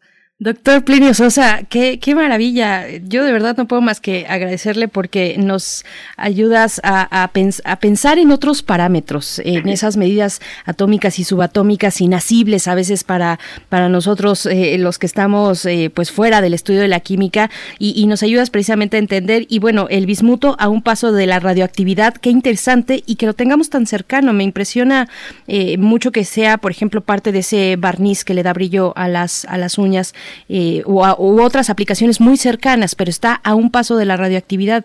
El, el peptobismol también, bueno, esto que se utiliza para, para este, remediar las agruras y demás, eh, a un paso de la, de la radioactividad es increíble. Y, y está en medio, de, del lado izquierdo tiene el plomo, que es tóxico, y del otro lado tiene el polonio, que es terrible, porque es radioactivo. y él no. Él es muy bueno para la salud. Una cosa interesante. Sí, sí, es muy interesante, es muy peculiar. Pues, eh, Miguel Ángel, no sé si quieras eh, comentar No, algo no, no. más. Polvo de estrellas, me recuerda el poema de Quevedo de dice su cuerpo dejará no su cuidado, si serán ceniza, más tendrá eh, sentido, polvo serán, más polvo enamorado, o polvo serían, más polvo enamorado. Muy bueno, sí. Sí, qué maravilla. Gracias, doctor Plinio Sosa. Te seguimos en Twitter, arroba Pliniux con X al final y como siempre te agradecemos muchísimo y en el próximo miércoles en, en ocho días nos encontramos una vez más contigo aquí en la sección para dedicada a la tabla periódica a 150 años de su creación. Muchas gracias. doctor. Aquí, aquí nos encontramos en Primer Movimiento Radio UNAM. Así es. Ahí están las coordenadas. Bueno, pues ustedes como ven, yo sé que hay muchos seguidores, muchos eh, fans del doctor Plinio Sosa aquí en nuestra audiencia. Pues bueno, este, para los que no y lo quieran seguir, ahí están sus redes sociales, su cuenta de Twitter, eh, donde podemos acercarnos más a estas cuestiones y escucharlo cada miércoles a- hacia el final de esta de la transmisión que tenemos en miércoles. Pues bueno, estamos llegando precisamente a ese punto. Son las 9 con 55 minutos, Miguel Ángel, en este mm, 16 de septiembre. Sí, justamente eh, es una semana en la que se abren también nuevos espacios. Uno de los espacios que se va a abrir, hoy abrimos comentando de teatro, un teatro que el próximo viernes va a tener lugar a distancia todavía en este trabajo de Juliana Feisler y, y Clarisa Maleiros, pero también se abre el teatro helénico eh, bajo la comandancia de Antonio Zúñiga, es el, es el timonel de esta aventura y va a haber, eh, va- se va a estrenar con una obra de Richard Viqueira, que es uno de los dramaturgos, directores interesantes, con una obra que se llama Hombruna. Hombruna, ¿se acuerda del caso de la, este, de la, que, del verdugo de las ancianas en la Ciudad de México? Pues es una reflexión dancística, teatral, sobre esta eh, aventura, aventura, este, es- no, es, no es una aventura, es un, un- un crimen que se cometió contra muchas personas y que el perfil psicológico de este personaje que las asesinó da pie para una invención artística que Viqueira para este viernes a las 7 de la noche en el Teatro Helénico. Vale la pena. No va a ser transmitido, sino que hay que ir con todas las medidas de seguridad al teatro. ¿no? Así que es una de las posibilidades para este fin de semana. Por supuesto, poco a poco la reapertura de los espacios culturales, de los espacios cerrados, que es eh, pues donde más complicación se encuentra eh, para tener la sana distancia, para tener pues eh, mm, los espacios que, que- brinden estas medidas de seguridad de sanitarias, pero también no, no se pierdan recordarles nada más como abrimos este este programa, esta emisión de hoy con Clarisa Maleiros, directora de teatro, gran gran de verdad maestra del teatro en la máquina de teatro, esa es su compañía, junto con otras personas pues muy talentosas. No se pierdan los viernes de septiembre, todos los viernes de septiembre a través de Teatro UNAM en YouTube. Pueden encontrar ahí eh, pues esta puesta en escena Teatralidades Epidémicas a las 7 de la tarde. No se lo pierdan, Teatralidades Epidémicas de Artonan Artaud, eh, el teatro y la peste es este ciclo de pues de cuestiones de reflexiones que, que vienen muy a cuento en estos momentos así es que no se lo se lo pierdan y pues Miguel Ángel, estamos a punto de despedirnos. Solamente antes nada más precisar una información, la información sobre lo que estará ocurriendo pues en torno al desfile militar de esta mañana a las 11 de la mañana. Un aviso del metro, del sistema de transporte colectivo metro, que informa que la estación del Zócalo va a permanecer cerrada. Eh, lo hizo desde el lunes, desde el lunes 14 hasta el jueves 17 de septiembre. Se recuerda que las estaciones Allende de la línea 2 y Merced de la línea 1 permanecen cerradas hasta nuevo aviso. Las alternativas para acceder al primer cuadro de la ciudad son Isabela Católica, Bellas Artes y Salto del Agua. Así es que tomen sus precauciones. Si es que se tienen que acercar, pues estará cerrada la plaza del- de, de la plancha del Zócalo para en esta ocasión pues guardar la sana distancia, pero se puede observar desde la televisión abierta y desde distintas plataformas de internet, Miguel Ángel. Sí, justamente vale la, vale, vale la pena acercarse a esta experiencia que la radio pública, la televisión pública, los medios públicos de, de comunicación estarán eh, cubriendo, ofreciendo muchas alternativas para sintonizarlas. Y nos despedimos ya, nos vamos a despedir con música, nos vamos a despedir con una pieza de vuelta a casa. Ayotzinapa somos todos, así que es, es de Scaragüey y de vuelta a casa. 14 eh, Camino para verte. Vamos a escucharla y esto nos despedimos. Nos escuchamos mañana en punto de las 7 de la mañana. Esto fue primer movimiento. El mundo desde la universidad.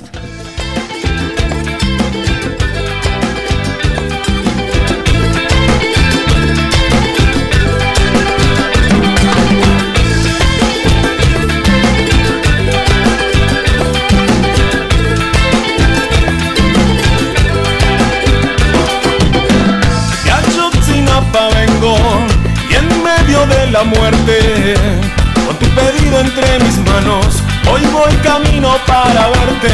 Nunca lo había sentido y eso que soy muy fuerte. Contra el Estado he reclamado, hoy voy camino para verte, para encontrarte nunca perderte. Para encontrarte, camino para verte. Para.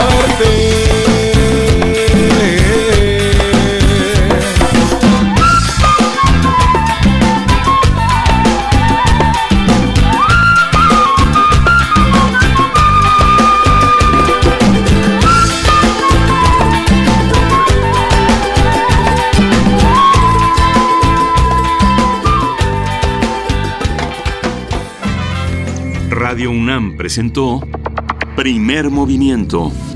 El mundo desde la universidad. Con Berenice Camacho y Miguel Ángel Quemain en la conducción. Frida Saldívar y Uriel Gámez, producción. Antonio Quijano y Patricia Zavala, noticias.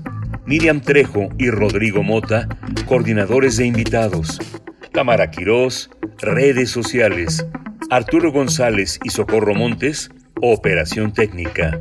Y Arlén Cortés, servicio social.